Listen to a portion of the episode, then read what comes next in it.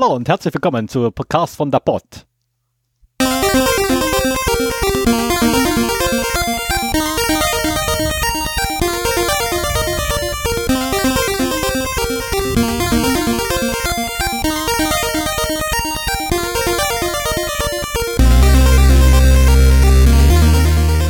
Zero Day, der Podcast für Informationssicherheit und Datenschutz.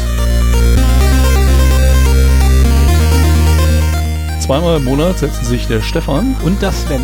zusammen, um über aktuelle News und allgemeine Themen von IT-Security und äh, Privacy zu reden.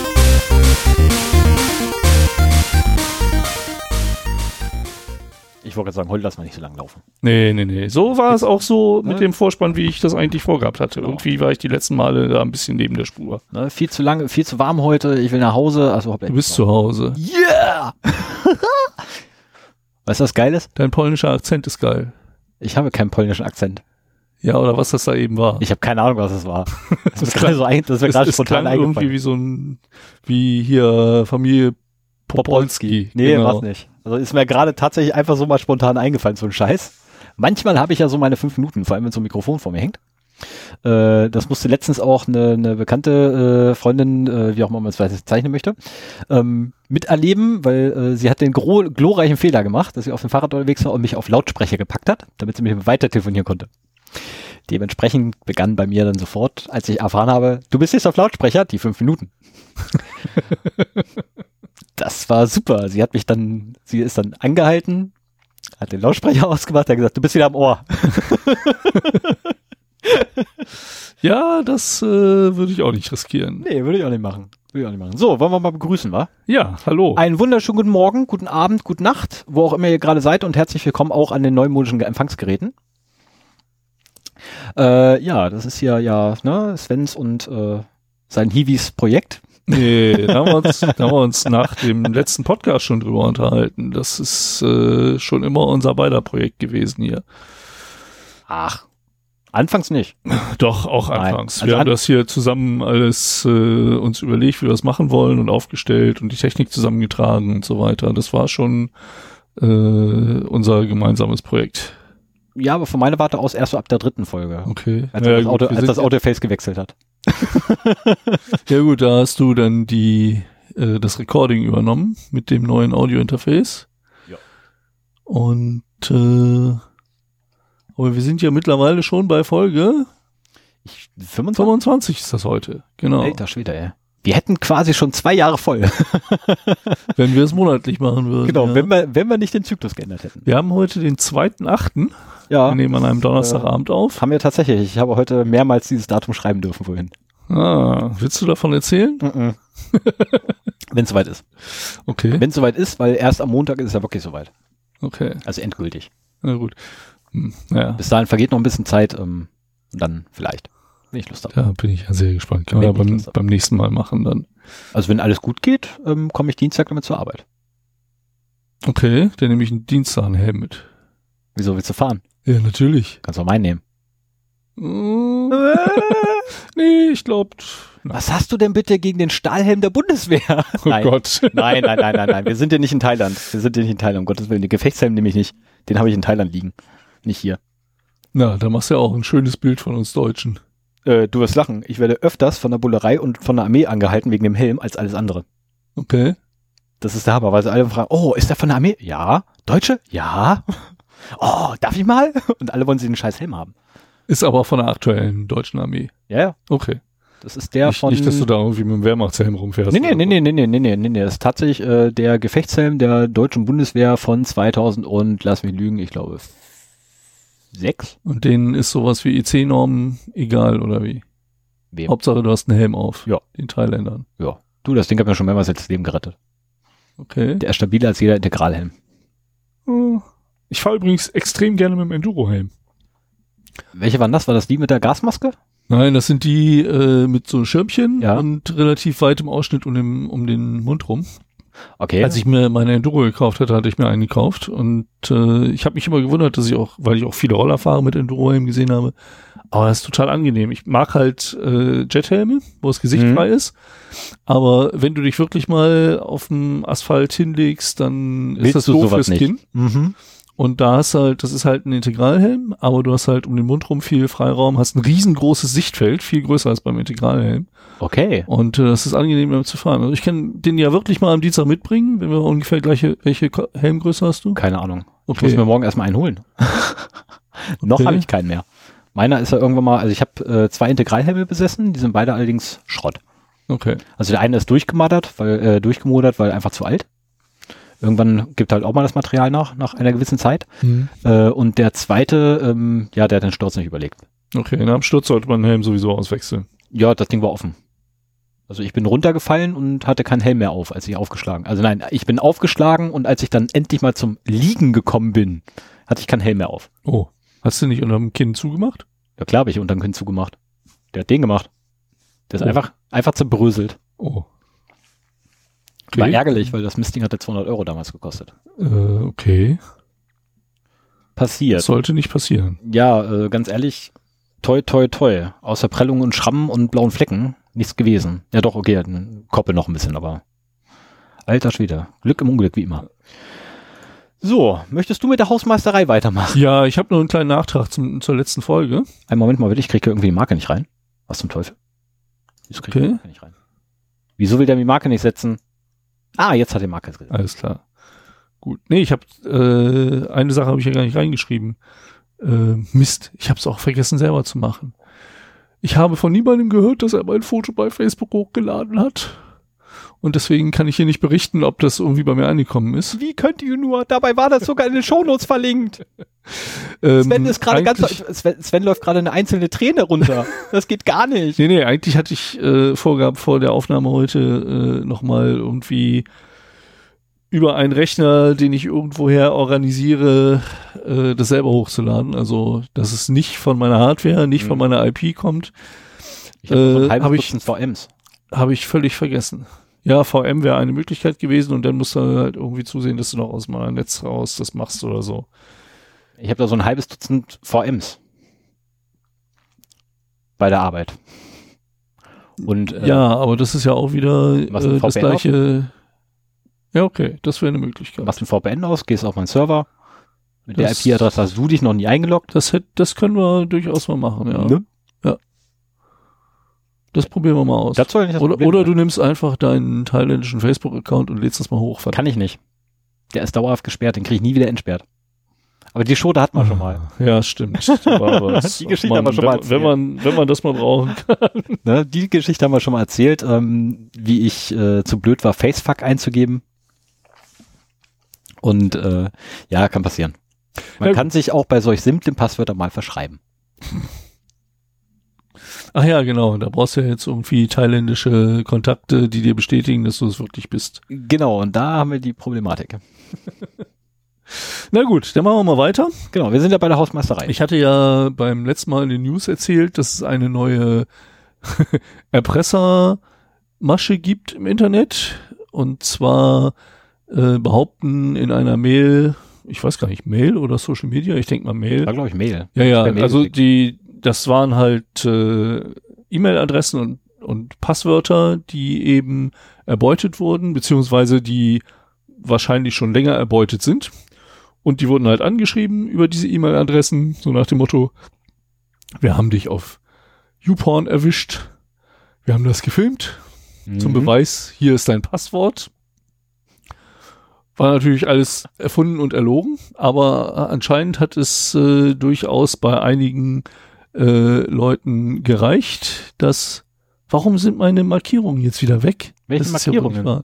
ich hatte hier in diesem auf dieser Seite Markierungen gesetzt Ich war's nicht. und jetzt sind sie wieder verschwunden. Ich, naja, gut. Da muss ich das so nochmal, ich hoffe, bei meinen anderen äh, ganzen Quellen ist es noch drin. Ähm, so, und zwar haben die Täter in der Summe damit äh, in einer Woche 50.000 US-Dollar eingenommen. was nicht schlecht ist. Das ist super, das ist ein guter Ja, Verdienst. das ist halt über Bitcoin-Wallets, die kann man Mhm. halt beobachten.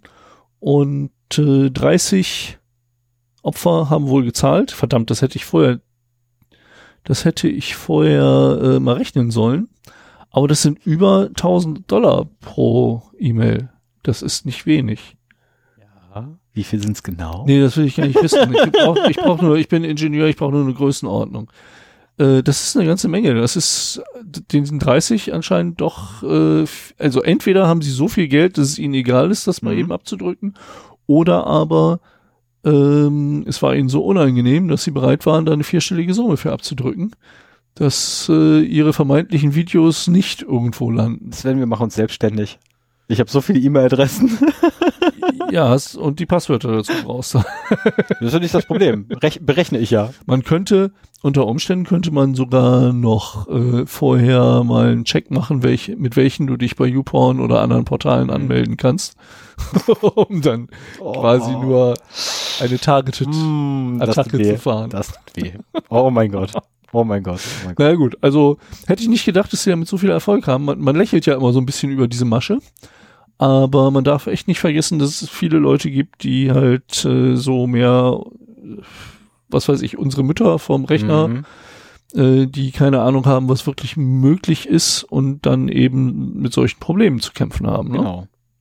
Äh, achso, ich habe noch eine kurze Sache für die Hausmeisterei, die ich aber nicht reinschreiben werde. Ähm, Bill, if you're listening, um, sorry, I will reply later. Oh, haben wir eine E-Mail bekommen? Ja, wir haben zwei E-Mails gekriegt von Bill. Ach, Ich habe noch nicht drauf reagiert. warum hast nur du die bekommen? Ich habe keine Ahnung, warum die bei dir nicht angekommen ist. Ach. Oder ich muss mal in meinen Spam-Ordner gucken. Da könntest du auch mal reingucken. Aber ich habe es noch nicht geschafft zu antworten, weil Und in Englisch. und in Englisch. Okay. Aber er ist ja anscheinend ein Hörer. Dann hättest du jetzt auch Deutsch reden können. Nein, der hat mich komplett auf Englisch angesprochen, deswegen nur für den Fall, dass er Okay. Na gut. Ist ja nur für den Fall das. Ne? Ich glaube nicht, dass er zuhört, sondern eher tatsächlich nur die Shownotes liest, Ach so. weil er sich auf unsere Shownotes von der Episode 4 bezogen hat. Episode 4. Ja. Was echt weit weg ist. Ich müsste jetzt auch nachgucken, was das war. Hinterm VPN gleich links. Ne? Okay. Ähm, jedenfalls hat er sich darauf bezogen.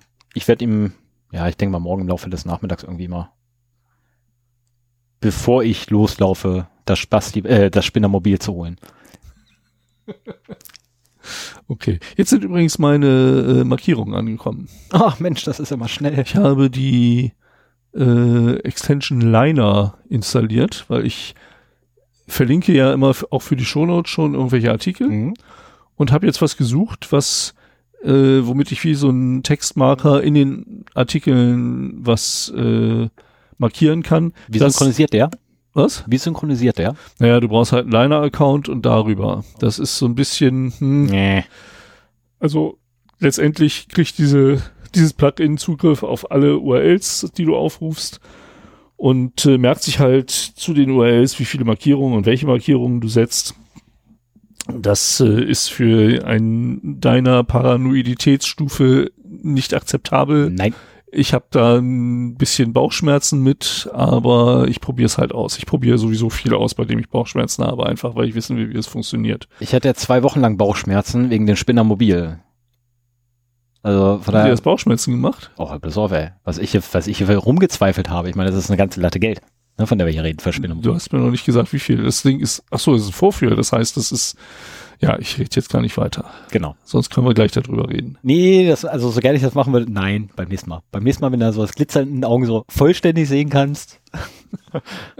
Aber dann hoffentlich schon wieder Licht anmachen müssen. Ich äh, finde übrigens skurrile Geräte, äh, Gefährte total super. Ja, ich finde es auch Ich mehr als faszinierend jedes Mal. Das ist, äh, und genau das ist auch der Grund, warum ich das Ding haben will. Und das ist halt wirklich als Spinnermobil. Also sorry. Wollen wir doch drüber reden? Das musst du entscheiden. Komm, unterhalten wir uns schnell drüber. Ich hau, ich hau schnell noch in die Shownotes rein. Okay. Also Ähm. Stefan hat ein, ein komisches Gefährt gekauft. Oder tut es gerade.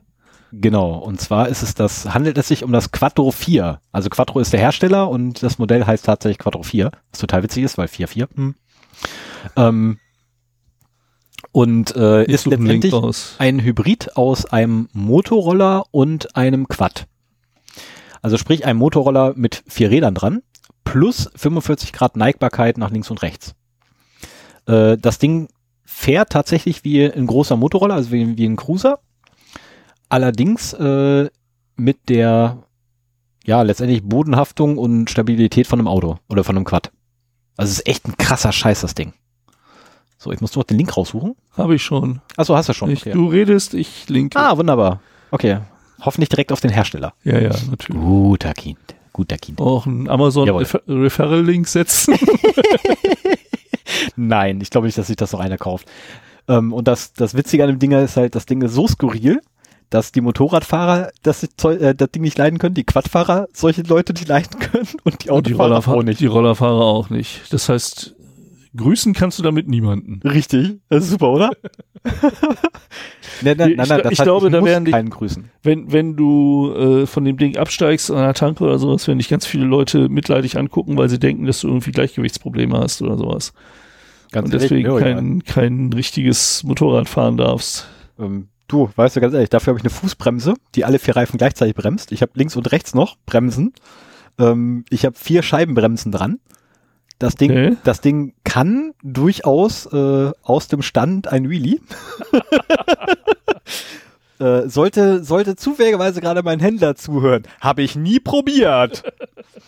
ähm, also macht schon Spaß. Macht schon echt Spaß. Okay, jetzt müssen wir auch nochmal klären, wie viel PS das Ding hat hier. Genau, guck mal schnell nach, weil ich bin da echt blöd im, um, im Umrechnen. Ich kann das nicht. Also hat 300 irgendwas Kubik, äh, fährt 129 km Spitze laut Papieren. Ich gehe davon aus, wenn ich am... Süß. Maximales Drehmoment 34,8 Newtonmeter. Reicht. Ja. Und maximale Leistung 22,9 kW. Dummerweise habe ich keine Ahnung, wie viel das in richtigen PS ist. 22,4 sagst du. 22,9 sage ich. 0,9 kW in PS. Geben wir einfach mal ein. Und? Und? 31,13534. Also 30 PS. Reicht. Okay. Also ganz ehrlich, für so ein Ding reicht's. Ja, ich meine, Maximalgewicht von dem Ding sind 500 Kilo. Reicht. Ich bin ja sowieso, äh, ich bin lange Zeit mit irgendwie 100 Newtonmeter und 100 PS durch die Gegend gefahren mit meiner XJR, bis ich mir dann äh, eine Vespa mit 10 PS äh, zugelegt habe und immer mehr mit der Vespa und immer weniger mit dem Motorrad gefahren bin, weil es so im, im Straßenverkehr irgendwie netter ist, im Mhm. Stadtverkehr bist du damit schneller und wendiger. Äh, die XJR ist ja relativ schwer. Und mir macht mittlerweile, ich, ich habe den Spaß an der Langsamkeit entdeckt. Ne? So mit, mit 100 äh, PS bist du auf der Landstraße eigentlich übermotorisiert beim Ja, Motorrad mittlerweile und äh, rast nur viel zu schnell durch die Gegend. Ich habe heute hab ich eine Karre gesehen gehabt, da habe ich auch gedacht, äh, ne, stand beim Händler rum, musst du kurz warten und dann gucke ich so und denke so, das ist nicht wahr, oder? Da steht einer, das ist 320 PS drauf. So, wer fährt denn ein Motorrad mit 320 PS? Ui, ui, ui, ui, ui. Das ist wirklich verdammt viel. Ich meine, das Blöde ist natürlich immer, ich kann mich an so einen Scheiß Was war das? Ja, wenn ich mich daran erinnern könnte. Aber da stand leider schon so ein kenn Verkaufsschild dran. Ich darf es nicht anfassen. Ist, war das so ein, so ein überbordender. Chopper? Ja, das war ein Superbike. Aha. Wo ich auch denke, so, Alter, wer ist denn Oder so? irgendwas custom getuntes. oder? Keine Ahnung. Aber Ich wer so nicht, krank dass ist, sowas serienmäßig gibt. also so, solche Maschinen sind echt krank. Das macht überhaupt keinen Sinn. Ja. Aber gut, wenn die meinen. Na gut, es, es macht Sinn, wenn du damit wirklich Rennen fährst. Also ähm, wenn du weißt, was du tust, wenn du die richtige Ausrüstung hast, wenn du Natürlich, keine des Frage. Straßenverkehrs damit fährst, Keine hast, Frage. kannst du Aber, damit vielleicht Spaß haben. aber im regulären Straßenverkehr, sorry, da fährst du dauerhaft im ersten Gang. ja. Das macht keinen Sinn. Nee, jedenfalls habe ich heute beim Händler ähm, den ganzen Papierkram erledigt. Äh, ich werde mir morgen Nachmittag das Ding abholen, werde das am Montag wieder zurückbringen müssen, nee, am Sonntagabend wieder zurückbringen müssen, weil am Montag dann die Ummeldung stattfindet, weil es ja der Vorführer ist, Aber Ähm. warum brauchen sie das Fahrzeug dafür? Ach so, um die Nummernschilder zu tauschen. Nummernschilder. Du brauchst eigentlich nur die Nummernschilder Ja. reinzubringen. Nee, ich muss schon durchaus, also ich bringe schon das ganze Fahrzeug hin, weil die dann auch gleich nochmal äh, hier den, den Checkup und so weiter machen. Ah ja, okay. Ähm, und letztendlich läuft. Ich freue mich. Ja, da freue ich mich auch drauf. Ja. Muss mir noch einen Helm besorgen. Jacke habe ich. Hose müsste ich auch noch haben, wenn sie noch passt. Wenn ich Ja, wobei, also ganz ehrlich, äh, ich war früher leidenschaftlicher Motorradfahrer und wie durch mein Papa sein ist das leider sehr eingeschlafen. Ähm, aber ich hätte bei dem aktu aktuellen Wetter überhaupt keinen Bock, mich in Leder zu zwängen, Ach, um Gottes um mich dann auf- Leder. Geht's? Motorrad zu setzen. Bro. Zieh doch keine Lederhose an. Blah. Ja, aber machst du es denn äh, so eine Jeanshose mit eingenähten Polstern oder was? Nee, äh, ich wollte eigentlich Kevlar. Oder wenn du sagst, ach, der Herr kauft sich eine Kevlar-Jeans. Okay. Na gut. ja, nachdem ja meine Hast du Kev- irgendwie geerbt? Nö. Aber nachdem ja nun mal meine, meine Kevlar verstärkte Jacke kaputt gegangen ist, dachte ich mir, könnte man ja meine Hose nehmen zum Motorrad fahren. Ah ja. Ja, ich habe mal eine, eine, beziehungsweise Timberland hat mal, oh Gott, vor ewig Zeiten haben die eine, eine Outdoor-Jacke gehabt und die hatte innen drin äh, tatsächlich Kevlar mit verarbeitet gehabt. Okay. Und das Ding war schweinestabil, ist aber irgendwann halt, ja, Nähte aufgegangen und, also letztendlich, der, was kaputt gegangen ist, sind die Nähte. Und dann bin ich halt hingegangen zum, zum hier, ne, Nähfräge und sagte, hier, mach mal ganz, ich habe keinen Bock. Kann ich nicht, ist Kevlar. Nee, und dann guckt er sich das an und sagt so, nee, das kannst du nicht bezahlen. So, ach Mann. Weil dann doch schon so, naja, ich meine, Kevlar brennt zwar nicht, aber es glimmt halt. Und da waren halt auch schon so ein paar Löcher drin, vielleicht von der einen oder anderen Party. Ähm, kann ja mal vorkommen. Äh, ja, nee, blöd. Also die hängt jetzt noch im Schrank drüben, die Jacke, aber Okay. die kann man nicht mehr anziehen. Ja, trotzdem. Also man denkt ja immer auf dem Motorrad ist so schön kühl, aber bei der Hitze, Ist, äh, wenn du alleine schon an der Nee. Ampel stehen bleibst. ist absolut unangenehm. Das ist ein absoluter Kampf. Deswegen, ich bin auch echt froh, dass ich derzeit zu früh morgens im Büro bin. Weil da ist auf der Straße gar nichts los. Was bedeutet, wenn ich dann tatsächlich am Dienstag damit zur Arbeit fahre, habe ich eine freie Straße. Ja, stimmt. Aber momentan macht es auch keinen Spaß, zur Arbeit zu fahren. Die Nee. Autobahn wird wieder äh, gebaut und Oh, das ist doch grausam, oder? Ja. Haben die ein A offen? Also mal ganz ehrlich, das, vor allem im ganzen, im ganzen Werksurlaub ist nichts passiert. Nix, gar nichts. Direkt am ersten Tag dem Werksurlaub machen sie die Autobahn dicht. Ja, ist super, oder? Super, Finde ich gut. Gut, machen wir weiter im Text, oder? Wie wär's, wenn ich Ja. eine neue Marke setze? Ja, mach mal. Ich habe heute ganz viele Datenverluste mitgebracht. Ja. Alle aus den letzten zwei Wochen. Deswegen muss ich da ein bisschen durchhetzen. Wir wollen ja hier nicht wieder die Drei-Stunden-Marke erreichen. Ja, vor allem Obwohl wir heute wollen wir es eigentlich schon. Nein, wollen wir nicht. Damit hier Stefan nicht immer sagen kann, dass er die kurzen Sendungen macht, die ich eigentlich machen will. Und Aufgrund von Hitzeerschöpfung wäre schön, wenn wir möglichst zügig durchkommen heute. ja, stimmt. Ja, weil es ist echt schweinewarm und das Problem ist, in meiner Wohnung ist es innerhalb von, also innerhalb der nächsten drei Stunden spätestens ist hier drin wärmer als draußen. Okay, nee, das äh, möchte ich auch nicht erleben. Also, fangen wir mal an. Mhm. Ähm, in Singapur hat die größte, was ist denn Healthcare auf Deutsch? Healthcare ist äh, Gesundheitsvorsorge. Gesundheitsvor ah, Gesundheitsvorsorge, ja, natürlich. Also äh, die größte Healthcare Group wurde gehackt und 1,5 Patienten Datensätze wurden gestohlen. So, ähm, das ist halt die größte Gruppe da in, in Singapur mit zwei, oh Gott, Tertiary Hospitals, sagt mir überhaupt nichts. Also mit mehreren Kliniken, Mhm. das äh, acht und zwei, also 15 Kliniken verschiedener äh, Spielarten. Und ähm, da sind Ja. Da sind. da sind ah hier Ah. stolen data includes the patient's name, address, gender, race, date of birth and national registration identity card numbers. Ähm, außerdem sind noch von ehemaligen Patienten Daten verschwunden, von ungefähr 160.000, ähm, einschließlich dem Premierminister von Singapur, Lee Hsien Long und ein paar Ministern. Und äh, es wird halt gesagt, dass dieser äh, Hack jetzt nicht irgendwie auf Script-Kiddies zurückzuführen ist oder sowas, sondern wohl sehr advanced war. Und man vermutet, dass da halt State-Sponsored Hackers dahinter ja, äh, gut, okay, aber das wird ja erstmal grundsätzlich gesagt.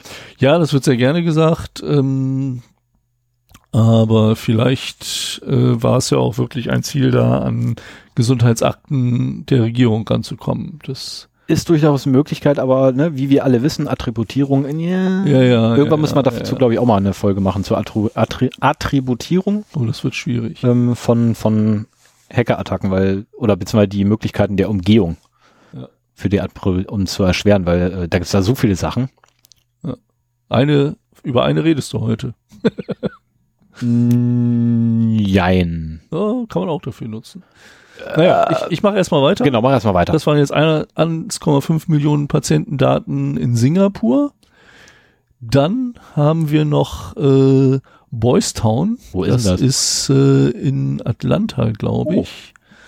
Ja, es dauert immer ein bisschen, bis meine bis meine Textmarker-Geschichten hier Also ankommen. ich an deiner Stelle hätte die Links ja alle vorher schon mal aufgemacht. Ja, das muss ich zumindest mal so für die jeweils nächste, muss ich das mal machen. Wenn ich alle aufmache, dann bin ich verwirrt, weil das zu viele sind.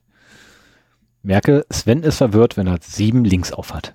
Ja, dann muss ich erstmal die richtigen finden. Hm. Ah, jetzt sind sie da. Meine Güte, dauert das lange. Also, ähm, auch hier ist es wieder, ich meine, das war Atlanta. Verdammt. Ist Warum egal, steht das Boys hier Town, whatever.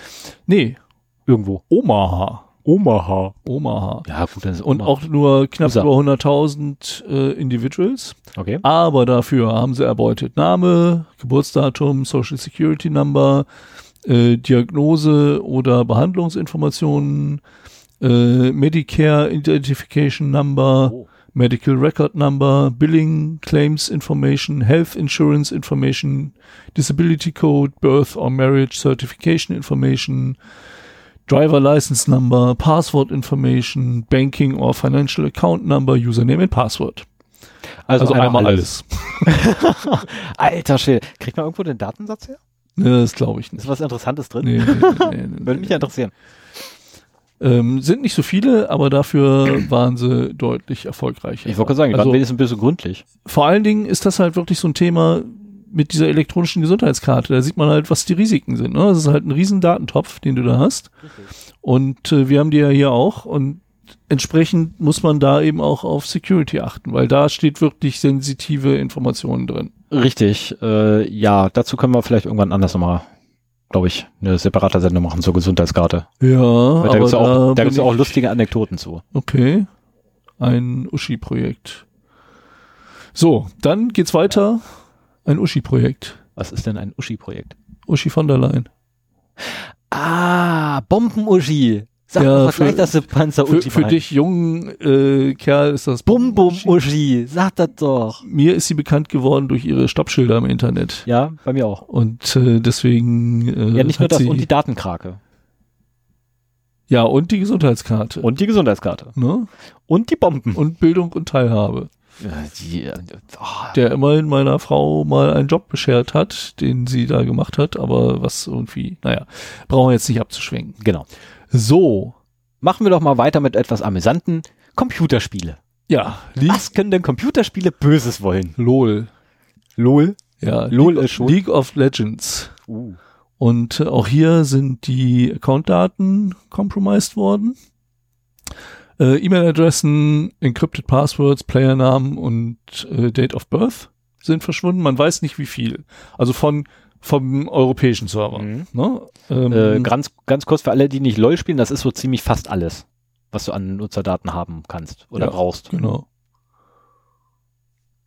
Ist auch nicht schlecht. Und äh, für eine kleine Nummer der Spieler auch noch äh, Vor- und Nachname sowie verschlüsselte Security-Fragen und ihre Ans Antworten. Ähm, Das ist dann einmal alles. ja, sozusagen, wobei äh, es heißt, dass halt die äh, Security-Fragen mittlerweile disabled wurden. Also da, wo sie es wussten. Hm. Nee, Ja, League of Legend. Wir hatten jetzt schon Healthcare, League of Legend. Dann haben wir jetzt noch äh, Fashion Shoppers. Und zwar äh, gibt es da einen Dienstleister, einen IT-Dienstleister, der bei verschiedensten Marken, ich bin jetzt nicht so der Modetyp, Jaded London, AX Paris, L Bell, Attire, Perfect Handbags, DLSB, Dirty Little Style Bitch. What? scheint eine Marke zu sein. Traffic People, äh, die sind halt alle beim gleichen IT-Dienstleister und der hat ein kleines Ups gehabt, äh, so dass ein Whitehead-Hacker, also in dem Fall ist das gar nicht verschwunden worden, sondern es hat halt jemand, äh, der auf die Suche nach Sicherheitslücken geht, um die dann halt zu berichten und schließen zu lassen, äh, hat das gefunden und äh, der konnte halt eine, eine Database, äh, eine Datenbank zugreifen wo von 1,3 Millionen Usern äh, Passwort- Passwort-Hashes gespeichert waren. MD5 und SHA-1, aber beide gesalzen. Äh, Namen, Geburtsdatum, E-Mail-Adressen, Telefonnummer und andere Daten, was auch immer andere Daten sind. Äh, an den, an den betreffenden IT-Dienstleister MD5 könnt ihr salzen, wie ihr wollt. Das spielt keine Rolle mehr. Das Ding Echt? ist tot. Da, da hilft auch äh, Salz nicht? Kannst, wenn ich ein paar Millionen durchkloppe pro Sekunde, da Okay, hilft dir auch kein Salz mehr. okay. Und ich kloppe ein paar Millionen durch. Tja, ich Na, das denke ist, mal, das äh, Loch haben sie mittlerweile geschlossen, sonst wäre es hier nicht veröffentlicht worden, aber sonst hättest du da auch wieder eine schöne Datenbank. Ja, ist ja schön. Wäre schön. Also 1,3 Millionen mehr hätte was. Ja, das waren sogar 1,4. Du hast 1,3 gesagt. Das war davor LOL. Nein, du hast Nein. 1,3 gesagt bei dem, Fa- bei dem Fashion Shoppers. Echt? Na gut, Ja. also hier sind 1,4. Meine Güte. So, und jetzt haben wir noch zwei und die öffne ich schon Immer mal. dieser vorweg. scheiß QSler, ey. Ja, ja, fürchterlich. so. Ähm, Ich habe mir, sagen, ich hab mir sagen lassen, es gibt ein komplettes Unternehmen, äh, bei dem wohl die gesamten Softwareentwickler der Sitz mich nicht mögen. ja, das ist das Schicksal der Also ich, ich persönlich würde sagen, Ziel erreicht, oder? Ich mache meinen Job scheinbar richtig. Ich sag da nicht zu. Nee, lass mal lieber. Es ist, also es könnte nur böse enden für alle Beteiligten. So, wir haben einen österreichischen Hoster, Mhm. äh, Edis heißt der, Okay. und der hat seine E-Mail-Adressen verloren. Also Oh. man weiß nicht genau, was da passiert ist. Auf jeden Fall tauchen äh, die E-Mail-Adressen von Edis-Kunden bei Have I Been Pawned auf. Oh. Und das ist ja nun ein Anzeichen dafür, dass was verloren gegangen ist. Ajo. Ähm, und deswegen wird dazu geraten, da auf jeden Fall seine Passwörter zu ändern. Das wäre eine gute Idee. Mittlerweile am 1.8. hat man sogar rausgefunden, dass der Angriff über die hausinterne API erfolgt ist, um die E-Mail-Adressen von Kunden eines bestimmten VPS-Node auszulesen. So, insofern, äh, hier gibt's im Artikel diverse Updates. Der Artikel Mhm. selber ist auch vom 1.8. und zwei Updates auch vom 1.8. So, da haben sie halt relativ schnell gefunden, woran es liegt und äh, das dann eben äh, geschlossen. Aber passiert ist passiert. Wer weiß, was da, also das steht auch hier nicht drin, was da noch an Daten verschwunden ist. Oh. Ja, und dann äh, mein liebstes soziales Netzwerk ist auch gehackt Oh ja. worden. Reddit. Meine Lieblingsnachricht für heute. Die ist so nicht schön. Mal eine Nachricht. Die ist- Doch, die, also komm, das ist so schön, das ist so schön, weil es so schön doof ist. Ähm, möchtest, Möchtest du? du? Mach du mal. Ja, ich, ich weiß nicht, ob ich das alles noch aus dem Kopf hinkriege jetzt. Ähm, also Reddit hat äh, für seine, äh, mindestens für seine Employees, ähm, haben die äh, Zwei-Faktor-Authentifizierung für ihre Logins. Diese Zwei-Faktor-Authentifizierung, wie wir alle wissen, ne, kann man über Dutzende verschiedene Möglichkeiten, ist nur Wasser, egal. Ja, aber auf meinem Notebook. Ist nur Wasser, ist egal. Du, das dunstet hier gleich weg. So, verletzungsbedingt brechen wir jetzt hier ab, oder was? Aua. oh mein. Sven, So. hat, Sven hat sich gerade nach hinten geworfen auf dem Sofa und erstmal Kopf hinten angestoßen. Nee, ich habe ich hab einen Schluck Wasser genommen. Beim Absetzen habe ich Wasser auf mein Notebook geschüttet. Dabei habe ich mich verschluckt, was zu Schmerzen in der Brust führte. Äh, deswegen habe ich mich nach hinten äh, zurückgelehnt, um meine Brust zu entspannen. Bin dann mit dem Kopf gegen die äh, Kante vom Sofa geknallt. Jetzt geht's mir wieder gut. Das ist er. Manchmal einfach Kopf richtig schön irgendwo gegendonnern und Ah. Ja. so geht's wieder. Und ich glaube, das mit dem Wasser auf dem Notebook war jetzt auch nicht so schlimm. Das war eine Stelle, wo Oh, das ist ja so warm. ist. Ja, Das stimmt. dunstet eh gleich weg. Ja. Das ist So, so. dann machen wir weiter, Reddit. Genau, Reddit. Also, ähm, die haben jedenfalls Zwei-Faktor-Authentifizierung. Diese Zwei-Faktor-Authentifizierung bei denen allerdings läuft halt nicht über einen Token oder so, sondern über, Jetzt schon. über Kurzmit Moment, über Kurzmitteilungen. Und äh, was dann wohl welche gemacht haben, ist, naja, die haben halt einfach mal die Telefone übernommen und quasi die Kurzmitteilung abgefangen und konnten sich dadurch dann Zugriff verschaffen auf äh, interne Systeme von Reddit, beziehungsweise auf die äh, internen Accounts. Ähm, Reddit hat mittlerweile reagiert und die Zwei-Faktor-Authentifizierung umgestellt auf einen, uh, was ein USB-Token? Ich bin mir nicht mehr sicher. Jeweils irgendwie anders. Und äh, haben auch verkündet, ja, äh, was wir jetzt daraus gelernt haben, ist, Zwei-Faktor-Authentifizierung ist zwar besser als nur ein Passwort, aber halt auch nicht so der Weisheit letzter Schuss. Ja, vor allem, wenn es über SMS geht. Also Genau. SMS ist zwar Besser also, als sagen also, wir mal so, wenn man viel Aufwand, wenn man entweder viel Mittel zur Verfügung hat oder also ne, staatliche Hacker oder ähm, ja, du musst eigentlich großen nur, Aufwand treiben will, dann kann man auch SMS relativ gut aushebeln. ja, du brauchst nur genug kriminelle Energie. Das reicht ja völlig aus. Also du musst nicht mehr viel Aufwand machen. Ähm, Du musst Zugriff auf SS7 haben in erster Linie. Nee, musst du gar nicht. Oder in- aufs Telefon. Genau, aufs, letztendlich auf die SIM-Karte, beziehungsweise auf die Telefonnummer musst du irgendwie Zugriff kriegen. Und das wiederum geht ja in den Staaten zum Beispiel so, dass du einfach mit den möglichst viele Daten brauchst über denjenigen, der das Ding hat. Und dann gehst du einfach zum Provider hin und sagst so, hier, ich habe meine Karte Oh, verloren. eine gibst die zweite. Karte. Genau, und gibst Ja. dich halt als der aus und dann hast du alles, was er kriegt. Ähm, so hat ja auch eine, eine, eine, was war das, eine Senatorin oder so ähnlich in den Staaten mal ihre Daten verloren. Aus Versehen. Hups. Ja, Ähm, was sie gefunden haben, waren aber äh, Username-Passwort-Kombinationen von vor 2007, mhm. also ein, ein Backup äh, zwischen altes 2005 Backup-Archiv. und 2007, glaube ich. haben sie da Ich glaube, es war gefunden. 2.5 bis 2.7. Und dann noch eine kleinere Datenbank, die irgendwie die 2011. E-Mail-Adressen mit, mit irgendwelchen äh, Login-Namen verbinden kann. Äh, nicht nur das, die haben sogar ähm, ganze E-Mails mitgehen lassen. Also ein, ja.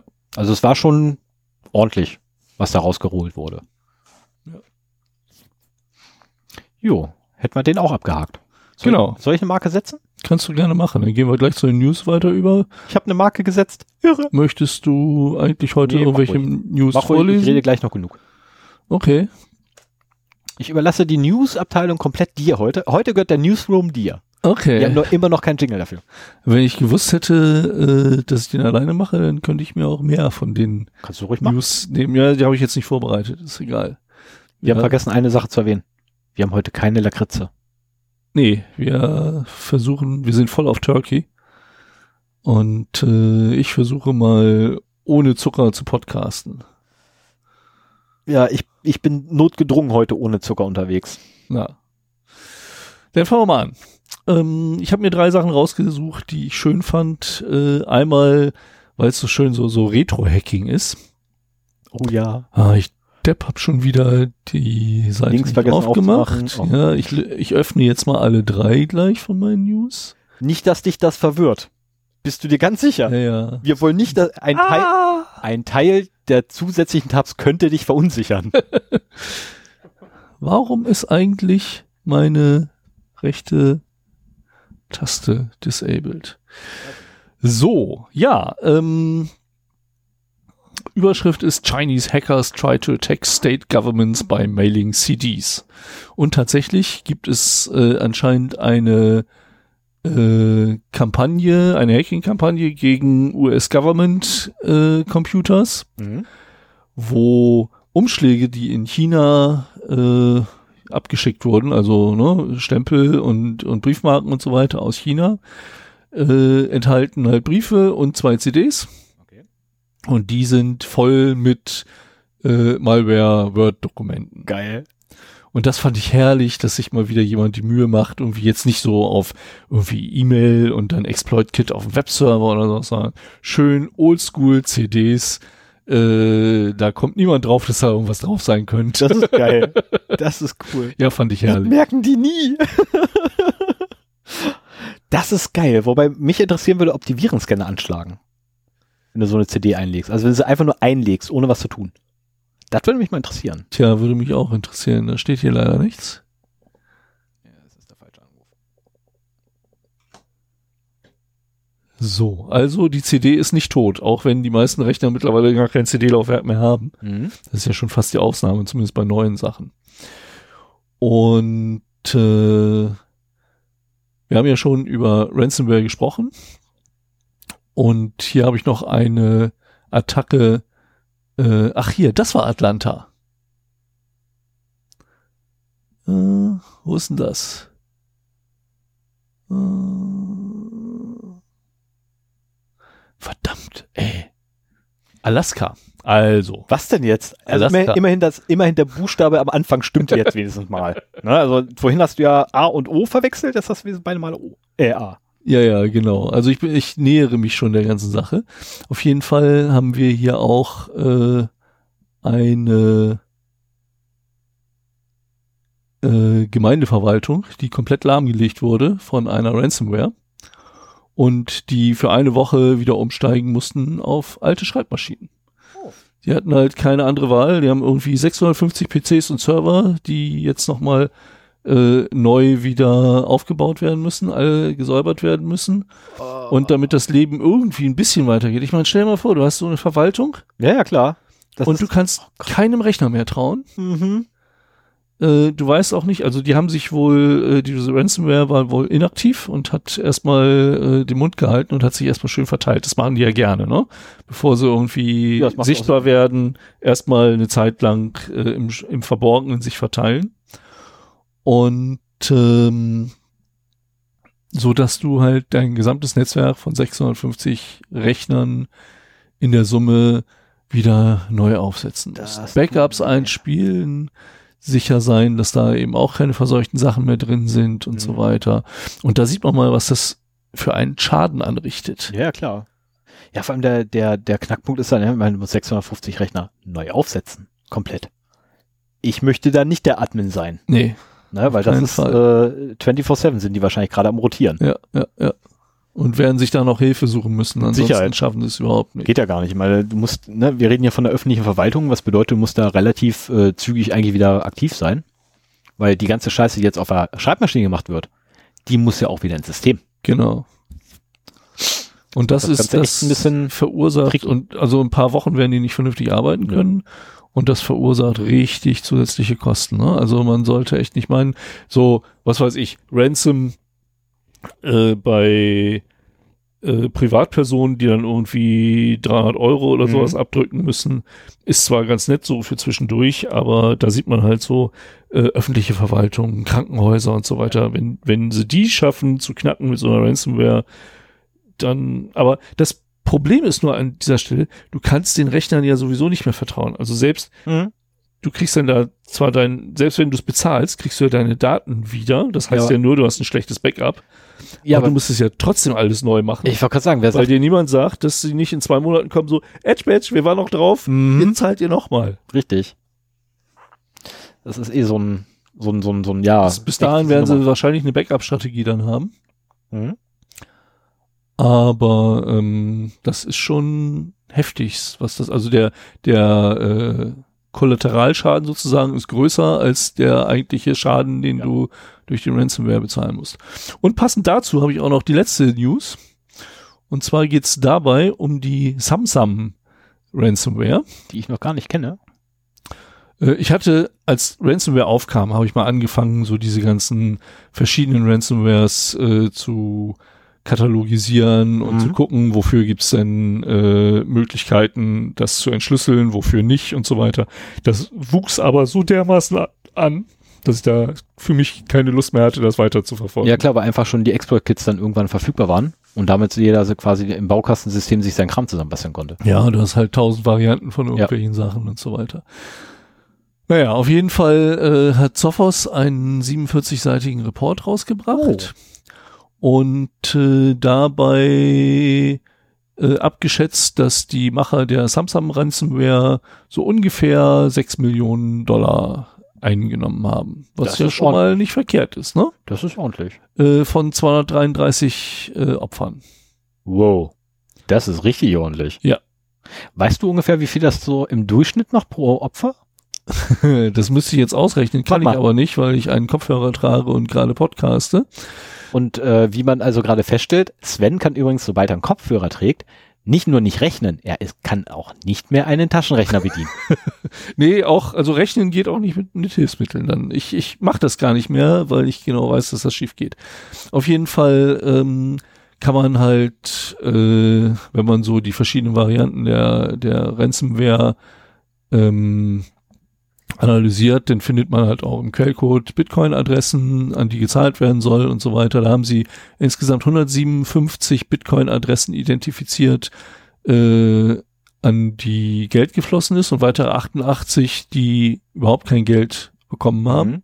Also äh, schon eine ganze Menge. Und wie gesagt, das Ganze halt 5,9 Millionen, also fast 6 Millionen, äh, die da drauf geflossen sind. Und das ist schon heftig, ne? Das ist echt heftig. Lohnt sich. Äh, die, die größte Zahlung, Mhm. die darauf geflossen sind, sind 64.000 Dollar. Wow. Da Würde mich interessieren, von wem. Ja, das würde mich auch Das würde mich echt mal interessieren. Ja, aber dafür ist halt äh, Bitcoin zu pseudonym, das wirst du Ja. nicht rauskommen. Aber hier steht auch so, das typische, die typischen Payments sind so zwischen 200 und 1000 Euro, äh, Dollar. Okay.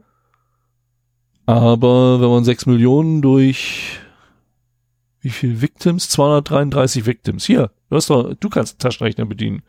Boah, 6, muss ich 6 hier Millionen durch eingeben nochmal. 233. Also von 233 unterschiedlichen äh, Adressen ist da halt Geld geflossen. 233 macht. Das kann aber nicht stimmen. 25.751 Komma Dollar. Mhm. Na, dann wird es wahrscheinlich ein paar große gegeben haben und ein paar kleine. Ja, ist anscheinend ganz einträglich so, ne? Ja, lohnt sich. Könnte man jetzt, wollen wir nicht umschulen? Man hat halt auch gesehen, wenn ein Betrag gezahlt wurde, dann wurde der gleich verteilt Mhm. auf äh, andere Bitcoin-Wallets. Macht ja auch Sinn. Wenn erstmal nur die Hälfte gezahlt wurde, das war anscheinend auch eine Option, dann blieb das Geld erstmal da liegen, bis die andere Hälfte kam. Okay. Das konnte man halt auch schon so Ah, nicht identifizieren. schlecht. Ich gehe auch davon aus, So, dass es ein automatisierter Prozess war. Ja. Ja, und äh, du musst dann halt dieses Geld aus den Bitcoin-Adressen irgendwie so wie so über Wasserfälle Mhm. in verschiedenste Wallets fallen lassen, damit am Ende das so anonymisiert ist, dass keiner mehr weiß, wo es wirklich ankommt. Aber da gibt es, so viel ich weiß, auch schon Bitcoin-Wallet-Netzwerke für, die das dann eben ermöglichen. Die natürlich auch für diese Dienstleistung ein wenig Geld nehmen. Ne? So ist es ja nicht. Davon gehen wir jetzt mal aus. So. Das waren die News für heute. Wenn du Das keine hast, News war es das? Ich bräuchte noch kurz mal 10 Sekunden ungefähr. Zehn Sekunden? Ja. Äh, Ich mal hier. dann hätte ich noch eine Sache, die ich nicht vorbereitet habe.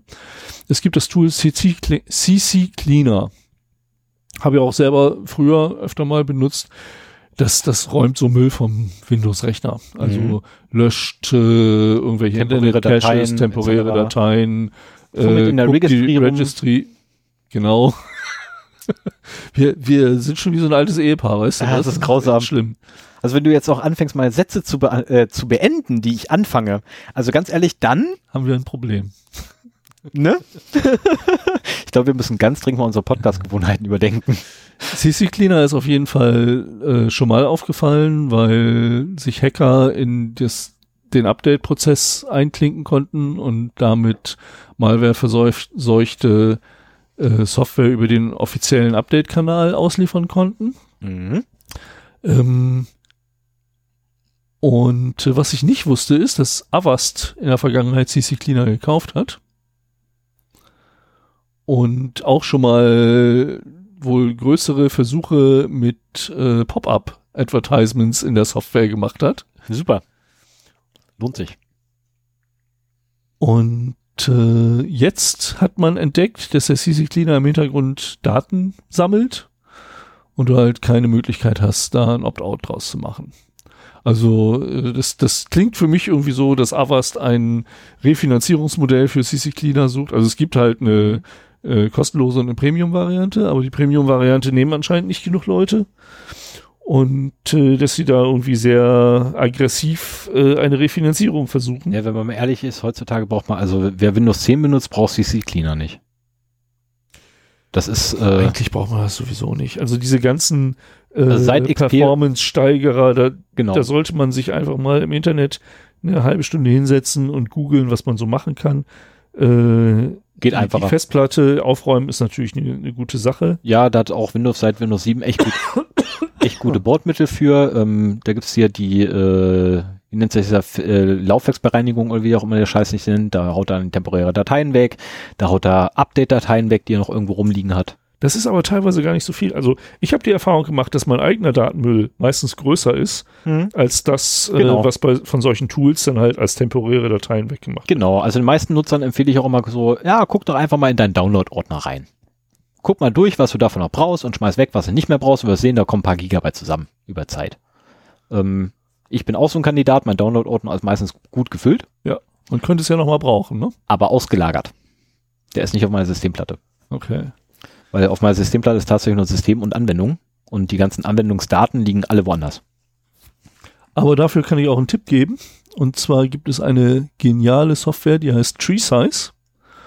Und auch die gibt es in einer äh, kostenlosen Variante, Tree Size Free. Mhm.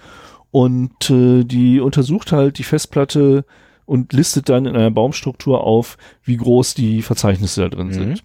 Und du kannst dich da sehr schön, also wenn du jetzt meinetwegen die Verzeichnisse der, deiner ersten Ebene Mhm. siehst, siehst du halt kumuliert, wie groß die Verzeichnisse sind, kannst dir dann aufklappen und siehst die Größe, die Mhm. kumulierte Größe der Unterverzeichnisse. Und äh, damit kannst du halt äh, Platzfresser sehr gut identifizieren. Das mache ich öfter, wenn, wenn doch mal jetzt im Zeitalter der teuren SSDs äh, passiert es dann doch ab und zu, äh, dass die halt voll werden, Ja. weil sie nicht so groß sind, wie man sie sich eigentlich kaufen möchte. Und äh, meine SSD räume ich damit äh, regelmäßig frei.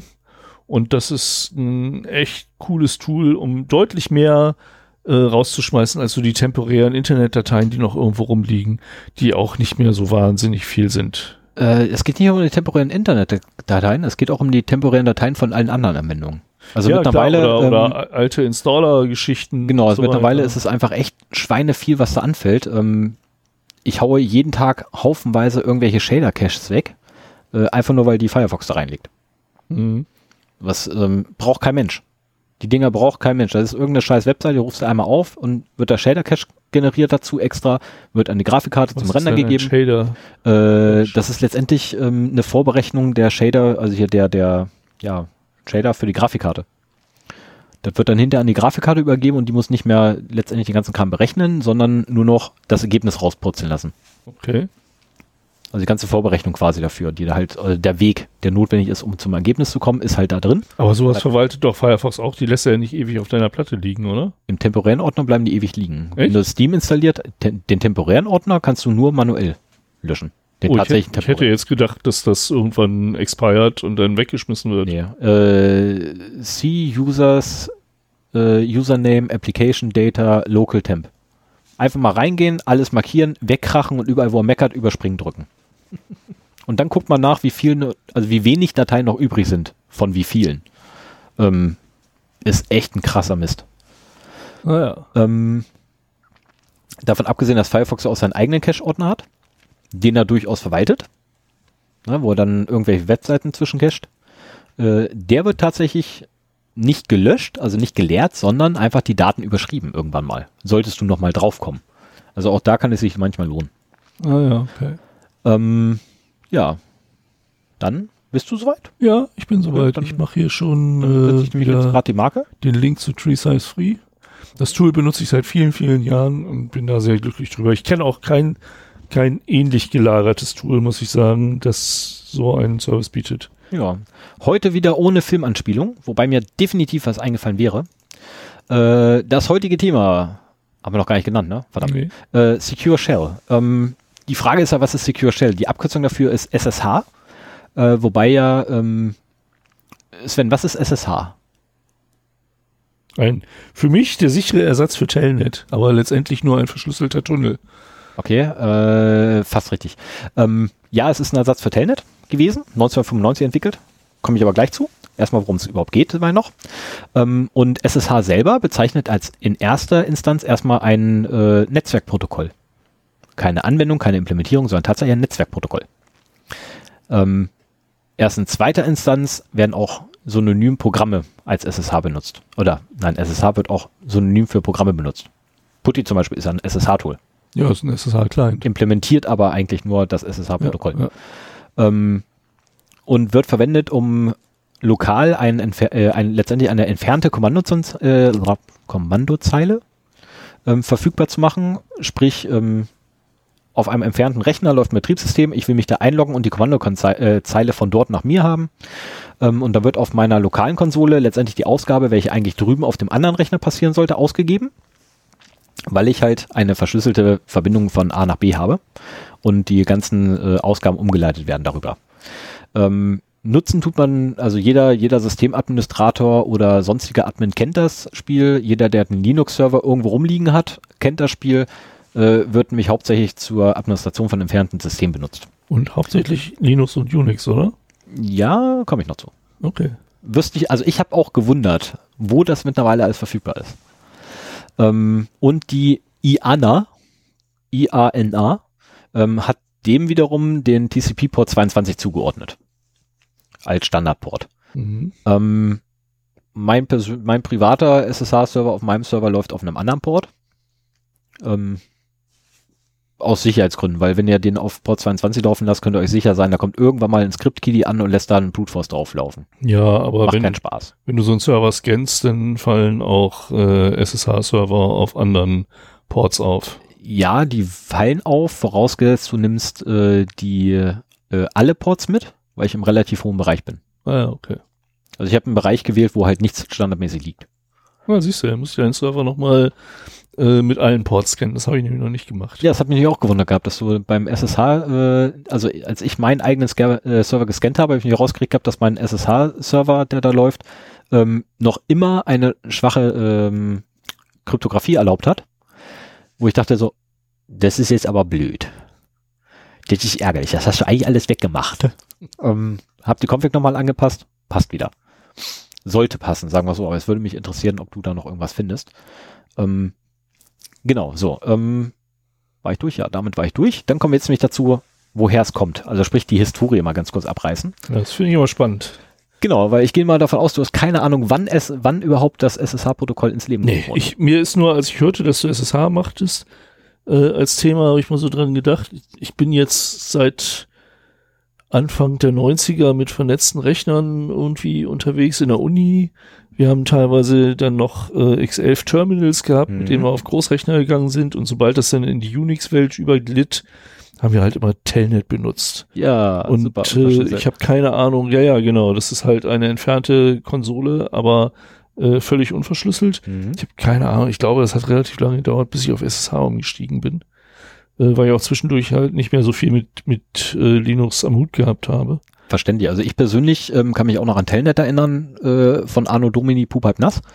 Und irgendwann in meinem Leben war auf einmal SSH eigentlich da. Und ich, also ich selber hab, hab echt gestaunt, weil es war 1995. So spät erst. Genau. So habe ich Oh. auch reagiert. Weil viele Sachen werden einfach viel früher entwickelt, als man noch überhaupt nicht an Computer gedacht hatte. Genau. Nee, aber tatsächlich 1995. Und Aha. zwar von, oh mein. Sollte derjenige zuhören, es tut mir furchtbar leid, dass ich diesen Namen jetzt vergewaltige. Tattoo, das kriege ich hin. T-A-T-U, das kriege ich hin. Ilönnen? Ilönnen? Ilönnen? Ilönnen? Keine Ahnung. ist ein skandinavischer Entwickler. Ich habe keine Ahnung, wo der herkommt. Ich hab's, da muss ich ganz ehrlich sagen, auf den Link habe ich nicht geklickt. Das war mir, nö. Also Namen bin ich eh nicht gut. Ähm, jeweils der hat äh, das heutige SSH 1 entwickelt. Also tatsächlich das Ur-SSH und veröffentlich veröffentlichte es als Freeware. Und Ende 95, also irgendwie Anfang Mitte äh, 95 hat es veröffentlicht und Ende 95 gab es bereits 20.000 Nutzer in 50 Ländern. Was damals eine ganze Menge war. Das ne? war damals schweineschnell. Also die Verbreitung war echt schweinisch schnell für damalige Verhältnisse, weil ne, man muss, also wir reden hier wohlgemerkt noch von, von Zeiten, wo DSL noch nicht so wirklich in Sicht war. Mhm. Ne, so breit, flachenmäßig. Ähm, und das Ziel, äh, achso nee, Quatsch, hoppla. Und im Dezember 95 hat er dann eine Firma gegründet, die SS, SSH Communication Security, mit dem Ziel, die Weiterentwicklung und äh, Vermark äh, Vermarktung von SSH voranzutreiben. Ähm, er hatte nur ein Problem, weil die Originalsoftware, die er entwickelt, äh, die er entwickelt hat, stand halt größtenteils unter Open Source Lizenz, ähm, welche er dann allerdings aufgrund der Weiterentwicklung immer mehr letztendlich in proprietäre Software umgewandelt hat, Mhm. Indem er einfach den alten Quellcode weggeschmissen hat und neu geschrieben hat. Ähm, und nach Bekanntgabe von Schwachstellen veröffentlichte er 1902, wieso steht da 92? Das kann nicht stimmen. Egal, jedenfalls kurze Zeit später. ähm, SSH 2 äh, und SSH 2 ist zu 100% inkompatibel zu SSH 1. Ähm, hatte allerdings einen riesen Vorteil, weil SSH 2 hat er sich hingesetzt gehabt und hat anstatt einen großen Datenblock zu haben, also eine einzige Datei, wo alles drin ist und wirklich alles ineinander geschachtelt, äh, hat er sich hingesetzt und hat alles mal aufgegliedert in einzelne Komponenten, wodurch quasi eine Modali Modularität hergestellt wurde der Software, welches dann wiederum äh, die Nutzung von unterschiedlichsten Verschlüsselungs- und Authentifik Authentifikationsalgorithmen zuließ. Ähm, und aktuellster Stand ist, dass SSH 2 Stand heute noch als sicher gilt. Ähm, so, SSH 2 gab es nun und 1999 wurde am Wunsch nach einer freien Implementierung, wie gesagt, die war ja kommerziell, Ne? Und 99 Mhm. gab es dann den Wunsch nach einer freien Implementierung von SSH 2. Ähm, und aus der letzten freien Version der Originalimplementierung, SSH 1, äh, entstand das OpenSSH-Projekt. 96 SSH 2. Wusste ich doch, dass ich mich da vertippt habe. Bam. Ich wollte gerade sagen, weil äh, in die Vergangenheit, der hat eine Zeitmaschine. ähm, so, jedenfalls das OpenSSH entstand äh, um die 99 rum und seitdem, seitdem existieren letztendlich zwei Implementierungen, nämlich einmal die Open Source Implementierung und die proprietäre. Proprietäre nennt sich heute SSH Texia, T-E-C-T-I-A, ähm, und wird komplett äh, vertrieben und entwickelt von der SSH Communication Security. Also sprich der, Hab der Firma von von, gehört. Ja, das ist halt die Firma von Tattoo Dingsy. Ähm, und zehn Jahre später, nachdem, also zehn Jahre nach der Erstveröffentlichung, ähm, veröffentlichte dann die SSH Communication Security, boah, kann ich das einfach SSH Company sagen? Ja. äh, veröffentlichte dann ein oder die dritte Version von SSH, nämlich die SSH G3. Ähm, und diese wiederum unter, also hat nicht wirklich viele Neuerungen, ähm, aber die gravierendste Neuerung, die das Ding hat, ist halt die, äh, ja, die Unterstützung des um, eines umstrittenen proprietären Algorithmus, nämlich den Crypticore, zu dem ich gar nichts gefunden habe. Mhm. Also wirklich gar nichts.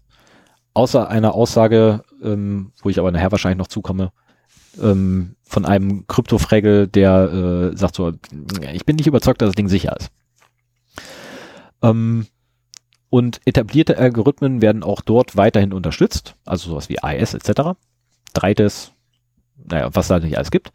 Und äh, 2006 wurde das Protokoll, Version 2, wohlgemerkt, ne, also SSH 2 von der IETF, Internet bla bla bla Taskforce, Mhm. als Internet Internetstandard. Engineering Task Force. Genau, die waren das. Äh, als Internetstandard vorgeschlagen.